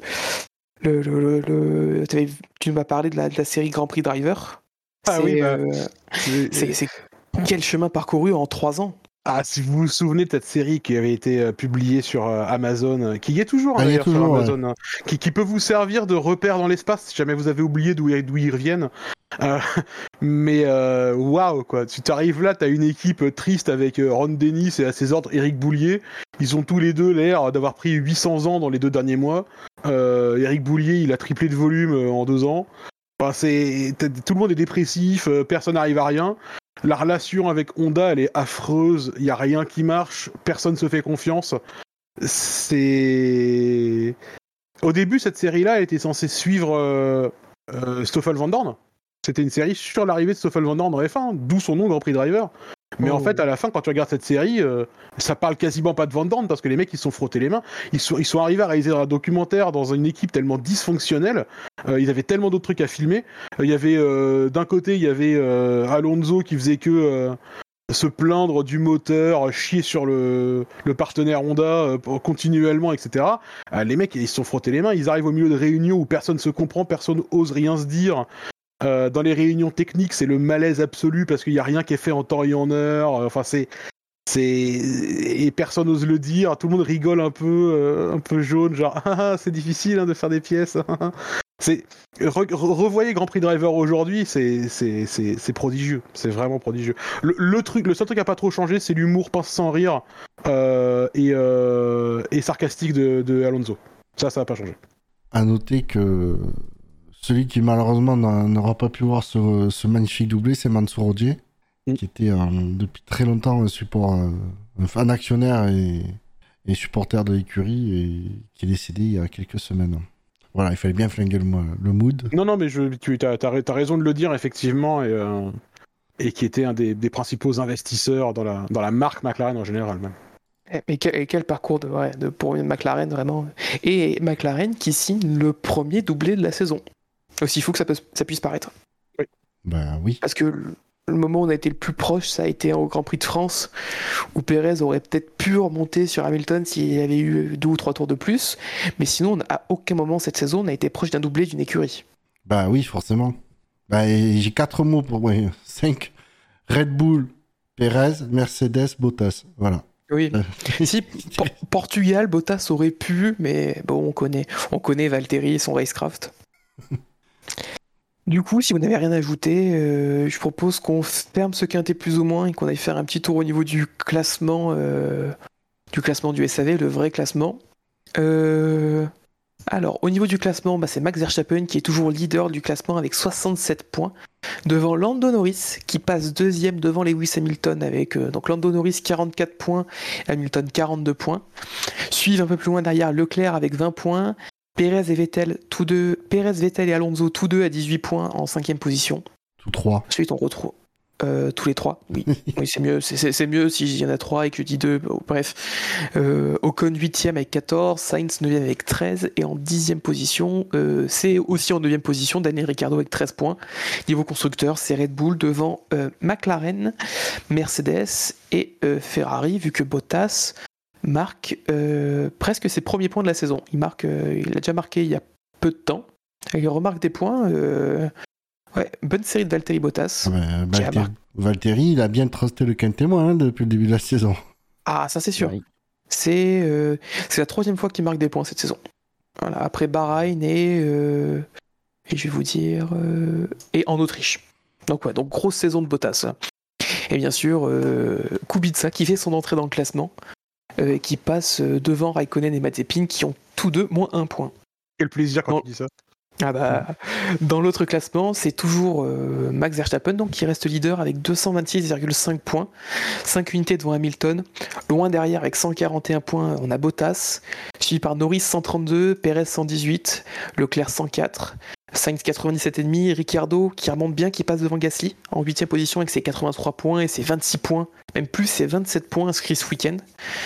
Euh, Gasly 66 et Alonso qui euh, clôture le top 10 en étant devant Ocon. Gasly 66 C'était pas Le Mans 66 Euh, si, aussi, mais c'est la version. les- ils ont pas eu les droits. Ah, ouais. Messieurs, est-ce que vous auriez quelques drive-through Où tout a été abordé Écoute, je- je- tu vois, tu, tu poses la question du drive-thru, j'avais même pas pensé. Parce que contrairement à euh, genre la semaine dernière où on a, on a pu se plaindre de plein de trucs, notamment la réalisation euh, pour changer, mais, mais non, tu vois, j'ai même pas de trucs comme ça euh, sur, euh, sur cette non, il n'y a rien qui m'a. Qui m'a C'était un, un bon week-end de F1. euh, Bon, il, y a eu ouais. de la- il y a eu de la dignité même chez tout le monde, même chez Red Bull et Mercedes après l'accrochage globalement. Euh, non. Euh, Il non, il y a eu Ouais, de- le, traitement euh, de la sprint qualificative, mais ça a déjà été abordé dans le super warm-up. Ouais, là, on parle de la course. euh, Non, il n'y a pas de. Bon, il y a quelques. Il y a, bon, je veux dire, quelques ratés, il y a eu quelques actes standardisés de la part du réalisateur maintenant, euh, mais euh, rien de, de très Et encore choquant. pas trop, toi, tu t'en souviens de certains particuliers, franchement, ça allait. Ben euh, oui, si, à un moment, je me souviens, euh, GP, je sais pas si tu te souviens, GPST, euh, où ils nous montraient les, les mécanos dans un garage, et je leur disais, mais filmez les bagnoles qui se doublent. Mais c'est- Voilà, c'était au mais moment du restart, c'était au moment de restart euh, après la safety car, où effectivement, euh, Ah euh, bon, il y, a- il y a Ricardo fait la relance et d'un seul coup, hop, on voit les mécanos Ferrari. Mais, mais attendez, en fait, on aimerait voir les voitures qui réaccélèrent là, parce que ça compte un peu quand même. Bon, ils sont quand même assez vite revenus à Oui, l'action. oui. Et on a- n'avait rien raté, mais c'était effectivement le moment euh, un peu euh, pas ouf. Mais franchement, euh, Pendant, pendant, pendant 10 minutes, euh, quasiment, on a eu que, que les caméras pointées sur l'action. C'était Ah, vraiment. le Walk of Shame de- de- d'Hamilton et Verstappen. Ouais, mais dans le contexte, je trouve que la réalisation a bien géré le coup Ouais. et il n'y a pas eu de Non, problème non, de non, réa sur cette course. C'est à souligner. Si, juste à la relance, euh, ou sous safety car, où ils sont on, vient, dit. on vient d'en- on vient d'en parler, Tom. On, Ah, t'a- doublé sur ce, sur ce, coup-là. Et, et Euh, même, et même la direction de course, euh, les pénalités, les enquêtes et tout, cohérent, logique. Euh, je, sans, sans revenir sur la comparaison avec Leclerc 2019, parce que c'est deux ans en arrière et que, bon, voilà. Mais au sein de la course, euh, cohérent, logique et, et, et- et argumenté et justifié. On- Il n'y a pas si longtemps, je me souviens qu'on avait salué quand la FIA de- prenait des décisions euh, bien argumentées et justifiées et avec plein de mots pour expliquer le processus de pensée. Euh, et là, ils le font toujours. Et du coup, c'est C'est bien. C'est bien. C'est euh, la direction à suivre euh, de ce côté-là aussi. Euh, pas de, de, de bêtises de Michael Masi euh, sur la course en tout cas, parce que évidemment, euh, on, on a déjà parlé des qualifications et des embouteillages. Euh, mais euh, mais non, je, même de même de ce côté-là, tu vois, j'ai pas de Ils, j'ai pas de ils ont, reproches. ils ont pris l'apéro euh, pendant la F2 et ils étaient prêts pour, la, pour, la, pour le Grand Prix. Oui, alors que la F2 nous a fait peur pourtant effectivement le matin. Ouais. D'ailleurs, euh, Oscar Piastri, tu nous écoutes, tu nous écoutes pas parce que tu parles anglais, mais Di- dimanche 100% australien. Ah, un dimanche 100% australien que j'ai fêté, euh, j'allais dire avec un alcool australien, mais je connais pas.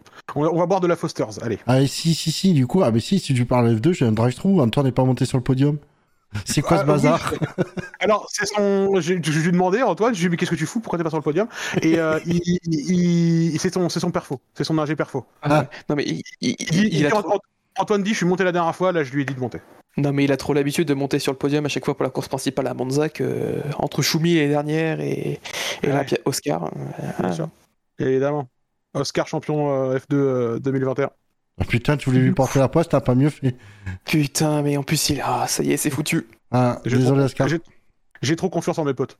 Ah, donc, donc oui, non, globalement, euh, en tout cas, une course euh, sans, vra- sans vraiment de, de trucs à souligner. C'était plus, c'était plus trop pro- propre. Et juste- justement, j'ai envie de dire, il faut souligner, ça s'est bien passé, euh, niveau réalisation, niveau euh, jugement des, des, des différents cas. euh, voilà. Donc, euh, un bon point. Eh ben, nickel. Du coup, je propose qu'on passe euh, au fait marquant. Elle est presque là, cette victoire Accélère Accélère Oui, il va aller la chercher Ne lâche pas La victoire de Pierre Gasly Il l'a fait Eh oui, et du coup, c'était il y a un an, ça déjà. Déjà. On l'a pas trop mangé ce week-end. Juste pour faire petit aparté, on n'a pas trop mangé et je trouvais que c'était pas trop mal. De quoi Euh, De, de- de accélère, accélère. non, Bah parce qu'en même temps on a regardé la course euh, avec les commentaires anglais. ouais, Ça, ça- ça joue aussi. Hein. ça joue, ouais. Euh, non, de par ce que contre, j'ai vu sur euh, Canal, ça a été. la Ouais, réalisation c'était sur TV. Canal Plus, il n'y a pas. Y a pas eu Non, ils ont pas, ils ont pas trop d'exagération joué ça. dessus. Quoi. Ok. Enfin, j'ai Ouais. pas regardé non plus le, la pré-grille ou je sais pas comment ça s'appelle. Donc, euh, Non, par contre, j'ai remarqué euh, quand même que Gasly était souvent à l'image euh, par la réalisation de la femme. Bon, après, euh, Oui. En même temps, il a fait un week-end de merde, donc euh, Mm. pas aidé pour le, le mettre en valeur. Ouais. Du coup, au niveau des. On, on- va venir sur les faits marquants. Juste avant de passer, euh, de- que chacun donne son, son fait marquant pour ce Grand Prix euh, d'Italie, on va revenir sur les faits marquants du Grand Prix des Pays-Bas 2021. Euh, vous avez été 140 votants et nous en remercions euh, très chaudement. En dernière position, euh, Hamilton, même sans les fumigènes, il aurait eu du mal à, à voir Max. Proposition de Shinji aura euh, récolté 13 votes, 9% des voix. Verstappen au plus haut aux Pays-Bas, c'était le jeu de mots de Bilo, ça a donné 26% des voix et 37 votes. Euh, McLovin avec Bottas, la mer du Nord, 29%, 41 votes. Et enfin, les auditeurs ont fait le beau choix puisqu'ils ont voté pour euh, Kubica n'a pas totalement perdu la main. Enfin, si, mais bref, 35%, euh, 49 votes, qui était ma proposition. Donc, euh, vous avez fait euh, le bon choix, bah non. en toute objectivité, bien Bah évidemment. non. Oui. Du coup, l'ordre pour ce fait marquant, ce sera Spider en premier, euh, Buchor en deuxième, Benlop en 3 et euh, moi en dernière position. Ah Spider, vas-y, la voie Ok, est libre. Je commence. Donc, je vais dire Verstappen veut littéralement écraser la concurrence. C'est pas mal ça. Alors, est-ce que ça veut dire. C'est celui que je disais tout à l'heure qu'on avait devait avoir plus ou moins tous le, le même. Ouais, ouais, Si vous aviez pensé à ça? Non, ouais, je moi je, l'avais- je- je l'avais sous une forme différente, mais je te le dirai. Alors, la, la question, c'est du coup, est-ce que ça, ça, ça bloque tout fait marquant sur, euh, sur l'accrochage? Bah propose Bah. et puis on te dit si c'est trop, trop similaire. On- Si c'est trop bon et trop dangereux pour le. C'est ça. C'est pas notre genre, Buchor, tu le Ouais. connais. Après, bon, c'est ta proposition, donc on sait que les risques Ouais, sont ouais, limités. ça, ça, voilà. Euh, attends. Voilà, j'ai pu balancer mes jeux. Yuki Tsunoda, c'est toi? Pardon. Ouais, je- euh, sinon, moi, je proposerais bien Mercedes. C'est quoi l'adresse de Red Bull pour la facture? Ouais, moi tu vois, dans le, même- dans le même esprit, j'avais alors Christian prêt à payer la facture pour celle-là? Tu vois, qui était un peu la même chose. Mais du coup, je sais pas si c'est sur le crash, donc je sais pas aussi. Ah voilà, euh, c'est ça. C'est ça. Sinon, j'en ai une autre. Hein. Vous me dites. euh, Non, Bah, euh, au revoir. hein. Allez, propose l'autre pour voir, on verra laquelle. Ah non, soit vous acceptez Mercedes. Euh... Moi, je, je, pense, je pense que. Bah, on est sur Celle quelque que je viens de dire, elle, me fait pas peur, Buchor, donc euh. Ouais, moi, je pense, moi, j'accepte. Moi, je- moi, j'ai envie d'accepter aussi parce que même si c'est le même, la même situation dont tu parles, tu l'abordes sous un angle différent. Bon, Et euh, on est, plus, exact. on, est, on est plus dans la moquerie de l'actualité passée de Christian Horner qui dit euh, Et donc, ce serait bien qu'on passe notre temps à faire des constats d'assurance. Donc, euh, Mais je pense moi, que, du coup, je- j'accepte. je pense que je vais jouer la gagne. Donc, du coup, je vais prendre ma deuxième possibilité qui est McLaren, un duo au top. T'es sûr que tu veux pas regarder la première? Ouais, Chier que un peu. T'es sûr ouais, ouais. ouais. Parce que moi, sûr. McLaren, je voulais en parler. moi. Bah oui, je suis. bah oui, du coup, mais j'ai- avec un, un petit peu de réflexion, je me dis que c'est peut-être McLaren qui est le plus payant du, du coup. Ouais, mais le truc, c'est que tu peux gagner avec McLaren, mais ça me ferait tellement chier que tu gagnes avec la faiblesse de cette proposition, un duo au top. Est-ce qu'on est sur France Soir ici Qu'est-ce que c'est que cette proposition? Allez, la, la proposition écrite dans le chat maintenant, Benlop, euh, pas de rage, on écrit. Euh, bah, moi, du coup, j'aurais voulu proposer un doublé McLaren. On est en quelle année, s'il vous plaît? Voilà, ça c'était que c'était ce que je voulais proposer initialement, mais puisque Buchor occupe le terrain, euh, je vais pré- je vais proposer Valtteri en pleine rédemption, mais tout le monde s'en fout.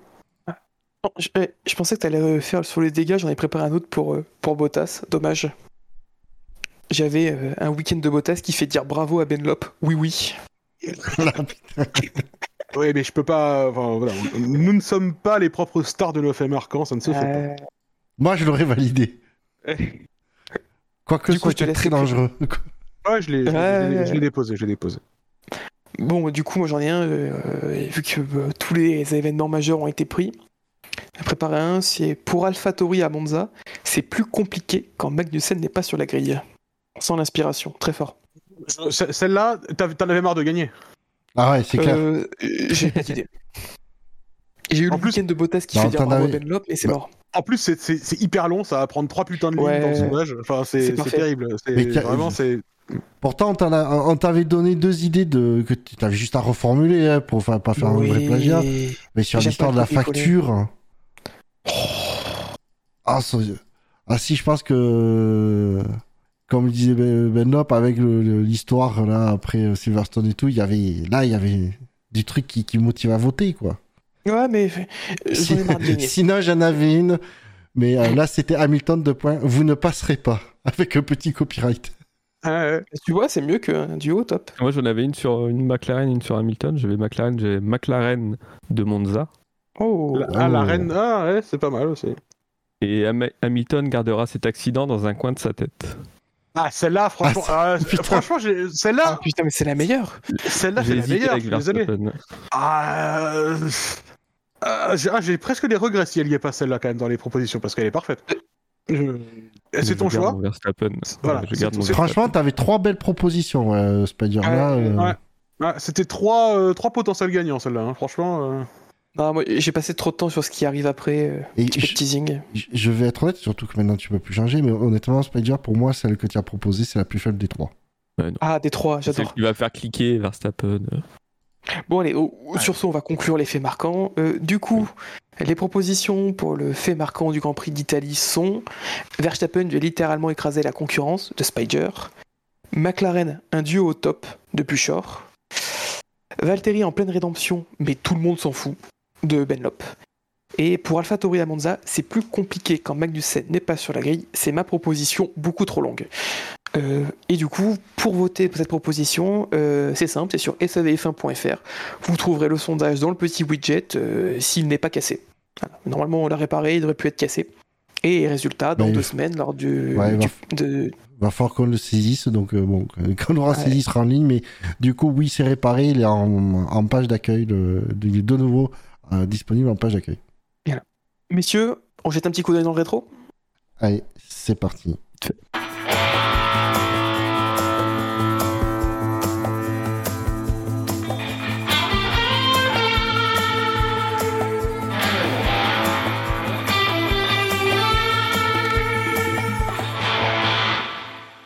Et du coup, hier, pour, le, pour ce Grand Prix d'Italie 2021, nous étions le dimanche 12 septembre. Euh, le dimanche 12 septembre, quelques, une, quelques naissances, dont une euh, à peu près notable, celle de, de Jean-Louis Schessler, pilote français qui a fait... euh, Schlesser. Schlesser, pardon, euh, je m'excuse, qui a fait euh, quelques grands prix, qui a eu quelques participations, qui a fait un grand prix euh, en 88. Euh, pour le Grand Prix d'Italie, justement en 1988. Sinon, à cette date, on a euh, eu euh, six autres Grands Prix qui ont été courus, que des Grands Prix d'Italie. A notamment le Grand Prix de 1976, euh, marqué par le retour de, de Niki Loda, seulement six semaines après son accident.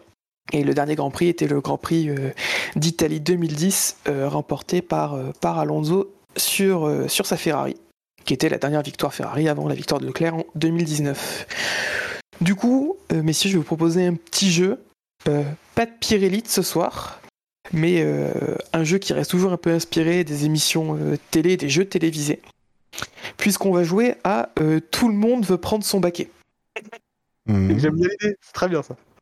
Du coup, euh, pour commencer, j'ai juste besoin de poser une petite question. Et vous allez devoir me, me répondre en message privé euh, pour pas qu'il y ait de, de cet effet juste prix, qu'on s'ajuste par rapport à l'autre. Combien y a-t-il eu de jours d'écart entre les deux victoires de Ricardo. Entre Monaco 2018 et donc euh, ce, grand, ce Monza 2021. Donc j'attends vos réponses en message privé. Oh putain. Attends, tu peux répéter les, les dates hein?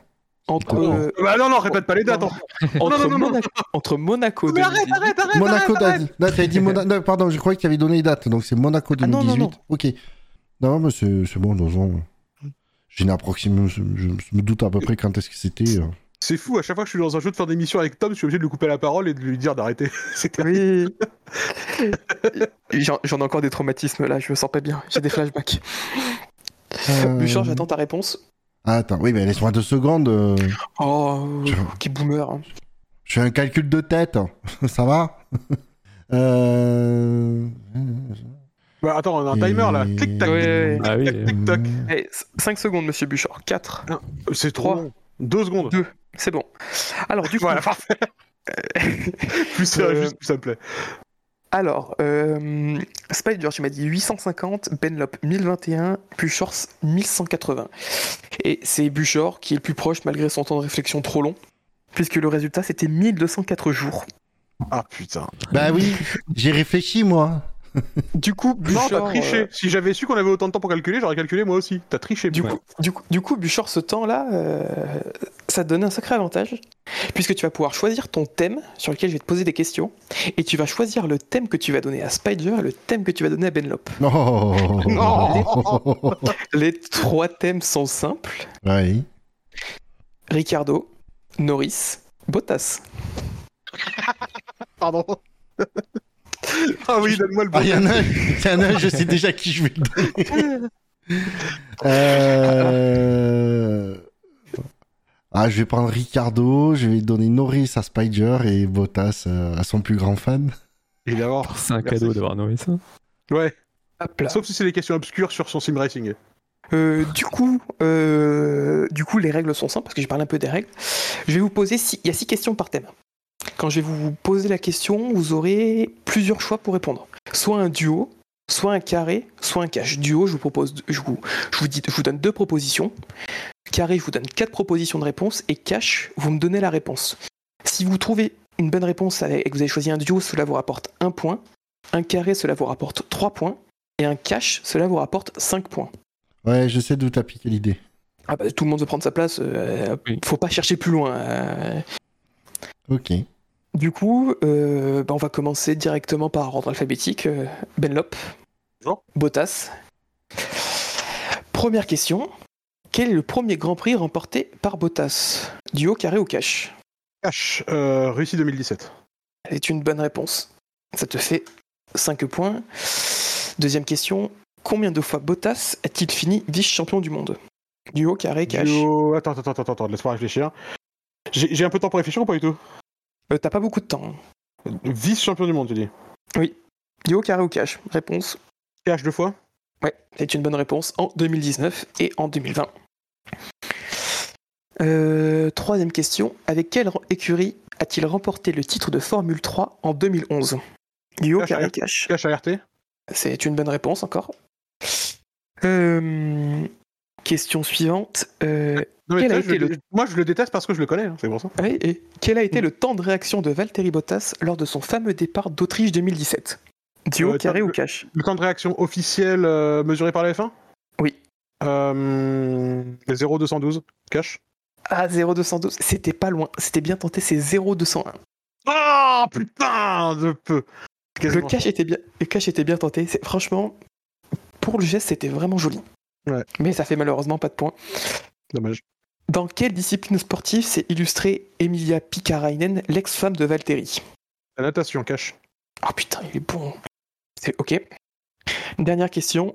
Combien de spins Bottas a-t-il fait lors du Grand Prix de Turquie 2020 Duo, carré, cash. Ah, duo. 6 ou 7 Putain, c'était deux chiffres euh, où j'hésitais. Euh... 7 Non, c'était 6. Dommage. Dommage. Ah, j'aurais dit comme toi, Benlop. Euh, du coup, je- ça- J'ai hésité je pense entre les deux. hein. sept aussi. ouais. Dès le ça départ, j'hésitais fait- entre 6 et 7. Ça te fait un total de 20 points, euh, 5 cash. Celui sur le temps de réaction était très joli. Je m'attendais que tu prennes un, du, un carré. Euh, C'était quoi, ton... Euh, c'était quoi les propositions du carré, du coup, si je faisais aussi C'était 0112, 0153, 0178, 0201. Ah merde, putain, j'aurais tellement dû prendre ça. Parce que du coup, euh, je l'avais, je savais que c'était au-dessus de 0,2. Ah oui. Oui, alors. merde. Ouais, il a eu 20 points sur, euh, avec 4 bonnes réponses. Il a dit 5. Oui, 4, puisque j'ai fait 4 Oui, fois 4 bonnes réponses, oui, 4 bonnes réponses, justement. Je me Non, suis je- trompé. Je sais que les maths, c'est dur. hein, Eh, Tom. eh, je, je- c'est- je- je te soutiens. Ah ouais. Ah bah, oui, je, je- je comprends pourquoi tu me dis ça. Il y a Pierre Will qui nous dit ben, Benlop, le fan caché de Bottas. Mais il est même plus caché maintenant, il a un Mm. t-shirt à son effigie. Forcément. Bon, faut voir la gueule un- du t-shirt, mais. il a son effigie, il y a des gros cœurs dessus. Ah oui, il fallait que je vous partage d'ailleurs dans le chat. Le... Je, je fais ça pendant que le jeu continue. Euh, du coup, Benlop, 20 points, joli score. Euh, Buchor, on Oui. passe à toi. Ricardo, Oui. euh, première question. Combien de, victo- de victoires Daniel Ricardo compte-t-il en carrière? Duo, carré ou cash? Carré.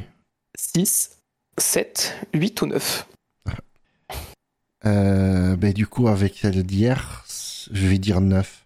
Ah, hier c'était sa huitième victoire. Ah putain. Hop là. Du coup, ça te fait euh, affiché en gros derrière lui quand il arrive. Oui. Comme si je regardais les, les qui affichaient derrière les pilotes. Ah bah, je, je- je me suis quand même bien dit. Deuxième question. Lors de quel Grand Prix Ric- Ricardo a-t-il effectué ses débuts? Duo, carré ou cash? On a fêté l'anniversaire récemment. Alors, Ricardo. Ah oui, il a. Il a hum, carré ou cash? Euh, ouais, je vais dire carré.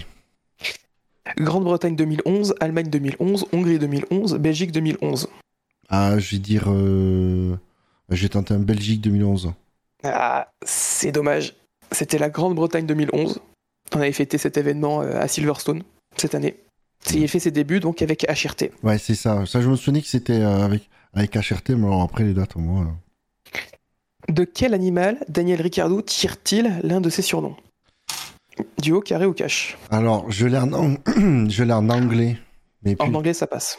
Alors, Cash the Badger. Ouais, c'est Zioné Badger, normalement. ouais le non, mais complet, tu l'accorde. l'animal, c'est The Badger. Non, c'est The, The Honey Badger. c'est Honey Badger. C'est un nom entier. Et c'est Ah, le c'est- ratel. Ah, d'accord. Ok, autant pour moi alors. Voilà. Mais je te compte les points. euh, Ah Bon, pff, Ouais, il dit- euh, euh, Bon. euh, tu- euh, dans- dans- à, dans- à ce compte-là, moi aussi, pour le, pour le temps de réaction, j'étais pas trop loin. Hein oui. Je te demandais une valeur exacte. Là, je vais demander, des fois, dans l'émission, ils font des approximations. C'est au présentateur de dire si oui ou non. Moi, j'accorde. Il n'y a pas de contestation possible. Et c'est bon, t'as t'as 20 points, t'es bien. Fais pas chier. Euh, question Moi, je- suivante. Je, suis scandalisé. euh, Oui, bah, Euh, monsieur, ça m'a- Ah, ça m'a fait bouger sans toucher l'autre. Euh, question suivante. En hommage à quel pilote de NASCAR Daniel Ricciardo a choisi le numéro 3 Duo, Euh. Darrell Waltrip, Richard Petty, Dale Earnhardt ou Jeff Gordon? Euh, C'est pas Gordon. Tiens, tu peux me redire les trois autres, s'il te plaît? Darrell Waltrip, Richard Petty, Dale Earnhardt ou Jeff Gordon? J'irai des Dale Earnhardt. C'est ça, c'est bien Dale Earnhardt. Le pilote de la numéro 3 qui va d'ailleurs conduire une de ses anciennes voitures, sa voiture de 87, si je dis pas de bêtises. Ouais, Euh, c'était la... un pari qui- ouais, c'était la promesse c'était- qu'elle avait fait Zach Brown. Euh, il a dit ah, si tu, si quand tu fais un podium, je pourrais te la faire conduire, puisqu'il en a Mais- une, euh, Brown. Vu, qu'il a gagné, est-ce que, est-ce que le cadeau, ce serait pas de lui offrir? Vraie question. Non, je pense pas, mais je pense que Zach Brown tiendra sa promesse, ça c'est sûr. Voilà. Voilà, euh, fan de Dale Earnhardt depuis son enfance, donc voilà, donc pour lui c'était aussi une bonne source de motivation, un peu comme, comme a pu l'être le tatouage l'année dernière, dont on n'a plus, plus aucune nouvelle de ce tatouage. Est-ce que je peux intervenir sur un truc? Vas-y. la, la traduction d'un badger en français, c'est un, un blaireau. Un honey badger, c'est une, espèce spécifique australienne avec des griffes longues. C'est pour ça qu'il s'appelle honey badger, pas parce que c'est un blaireau. Je suis désolé, je ne laisserai pas ça tomber. Ok. Vous vous avez devant vous euh, le, le RBR, pas le Red Bull Racing, mais le Red Benlop Racing, qui va contester et regarder toutes les décisions possibles. Bah, évidemment, mais, non, mais parce que parce que parce que Daniel Ricciardo le blaireau quoi. Enfin, je suis désolé, mais non quoi. Bon, Bûcheur, je suis désolé, c'est pas contre toi, mais c'est pas la bonne réponse. Ah, mais oui, du, non, mais du coup, si c'est vraiment une espèce différente, je suis, je suis d'accord, c'est, euh, j'étais à côté, quoi. euh, ok. Bah, bah écoute, on enlève les points. je Yes L'é- L'équipe l'équipe adverse a amené la contestation je, nécessaire. je suis pas plus ridicule que d'habitude. euh, ça, ça change pas, hein. Ah. Du coup, tu marques 3 points avec cette réponse. Ouais, ouais. Euh, euh, question suivante. Quelle pièce mécanique s'est endommagée durant le Grand Prix Monaco 2018 et il a fallu lui coûter la victoire? Duo, carré ou cash Euh, alors là, je vais dire Cash, le MGUH. C'était le MGUK, c'était l'autre. Ah putain Pour une fois, c'était l'autre. C'était l'autre. C'était le MGUK qui a, eux, qui a tout simplement lâché, le privant d'une bonne quantité de, de- de puissance. Je sais plus combien de chevaux exactement. Euh, attends, Et- si tu veux, Martin Brundle te dirait, c'est 160 chevaux, c'est suffisant pour euh, emmener une voiture familiale euh, assez vite. Parce qu'il le dit à chaque Voilà. course. On a la réponse. Bon, non, enfin, 60 chevaux, ça suffit pas. Oui, c'est assez pour faire sauter le permis. Ah oui Je sais pas. De, de quelle équipe de l'Australian Football League Daniel Ricciardo est-il un fervent supporter Duo, carré Duo. cash? Des euh, Gold Coast Sun ou des West Coast Eagles? Euh, Eagles. Yes, c'est bien ça. Il est, même, il est bien euh, supporter donc des West Coast Eagles, une écurie ma- dont même il était l'un des premiers au niveau de l'un des plus grands- un actionnaire- un des actionnaires principaux, pardon, euh, un des actionnaires principaux, c'est même mieux dans ce sens, euh, en 2015 et, 2000 et 16. Donc euh, son club de cœur dans lequel il avait euh, investi quelque part. Du coup, euh, Buchort, ça te fait un total de 4 points. Putain, Venlop, en fait, c'est vraiment un expert de Bottas. euh, Ouais. mais vraiment, vraiment.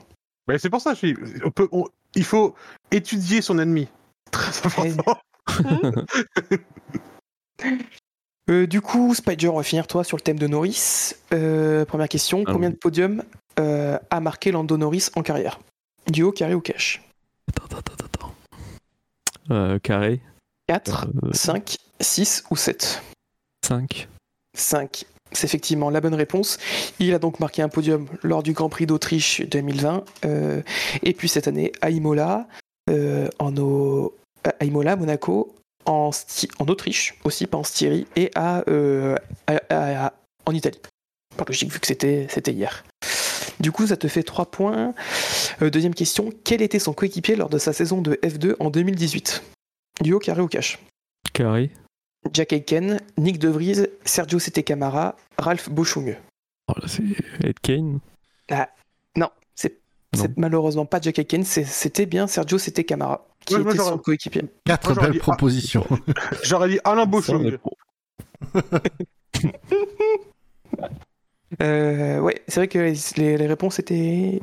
J'ai volontairement mis des réponses qui pouvaient être cohérentes pour toutes, mais non, c'était bien Camara qui était euh, son coéquipier cette année. Camara qui se retrouve maintenant euh, dans le fin fond de la grille en IndyCar.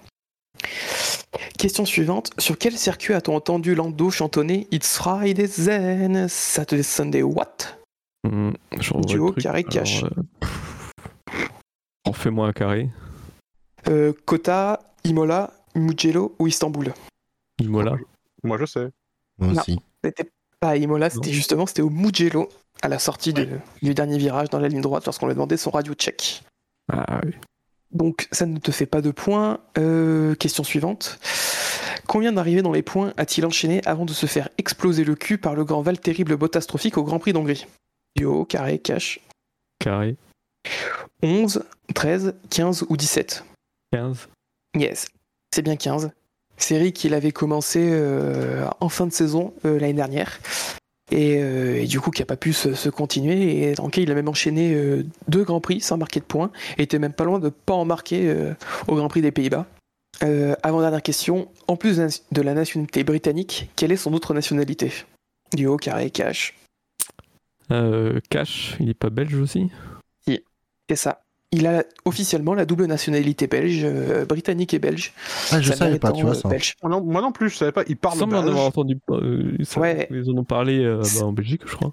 C'est pour ça qu'une fois même, il avait fait un, je crois que c'est en 2019, et il avait dû l'enlever parce qu'il avait euh, mis un, un, un- un tigre ou un lion dessus, je sais plus exactement l'emblème, c'était un, gros félin, Euh, c'était un casque en hommage à ses grands-parents qui, eux, étaient donc belges comme, comme sa mère, et donc euh, il avait dû l'enlever parce qu'en fait c'était un symbole utilisé par un- des partis extrémistes euh, belges.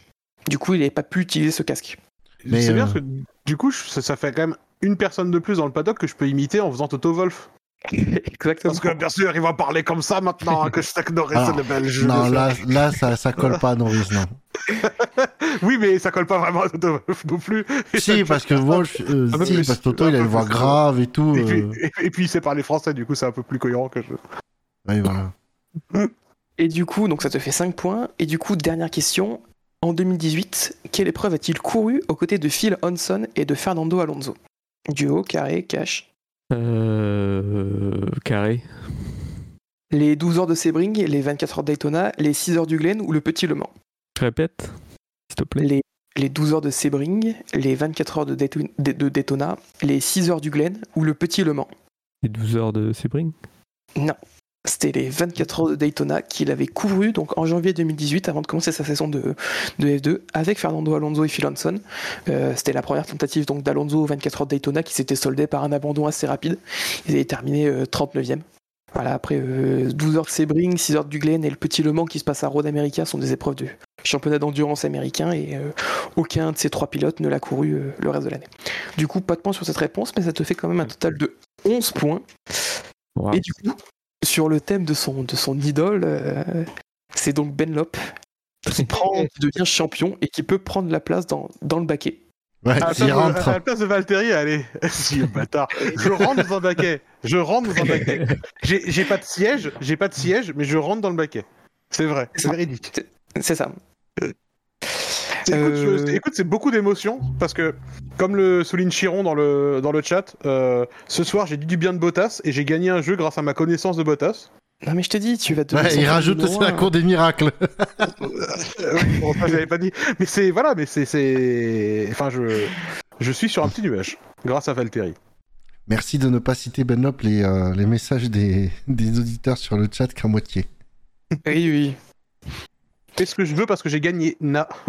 Oui, Non, pas si tu veux parce que t'as t'as gagné. gagné parce que t'es fan de Bottas et le monde le sait maintenant. Ouais.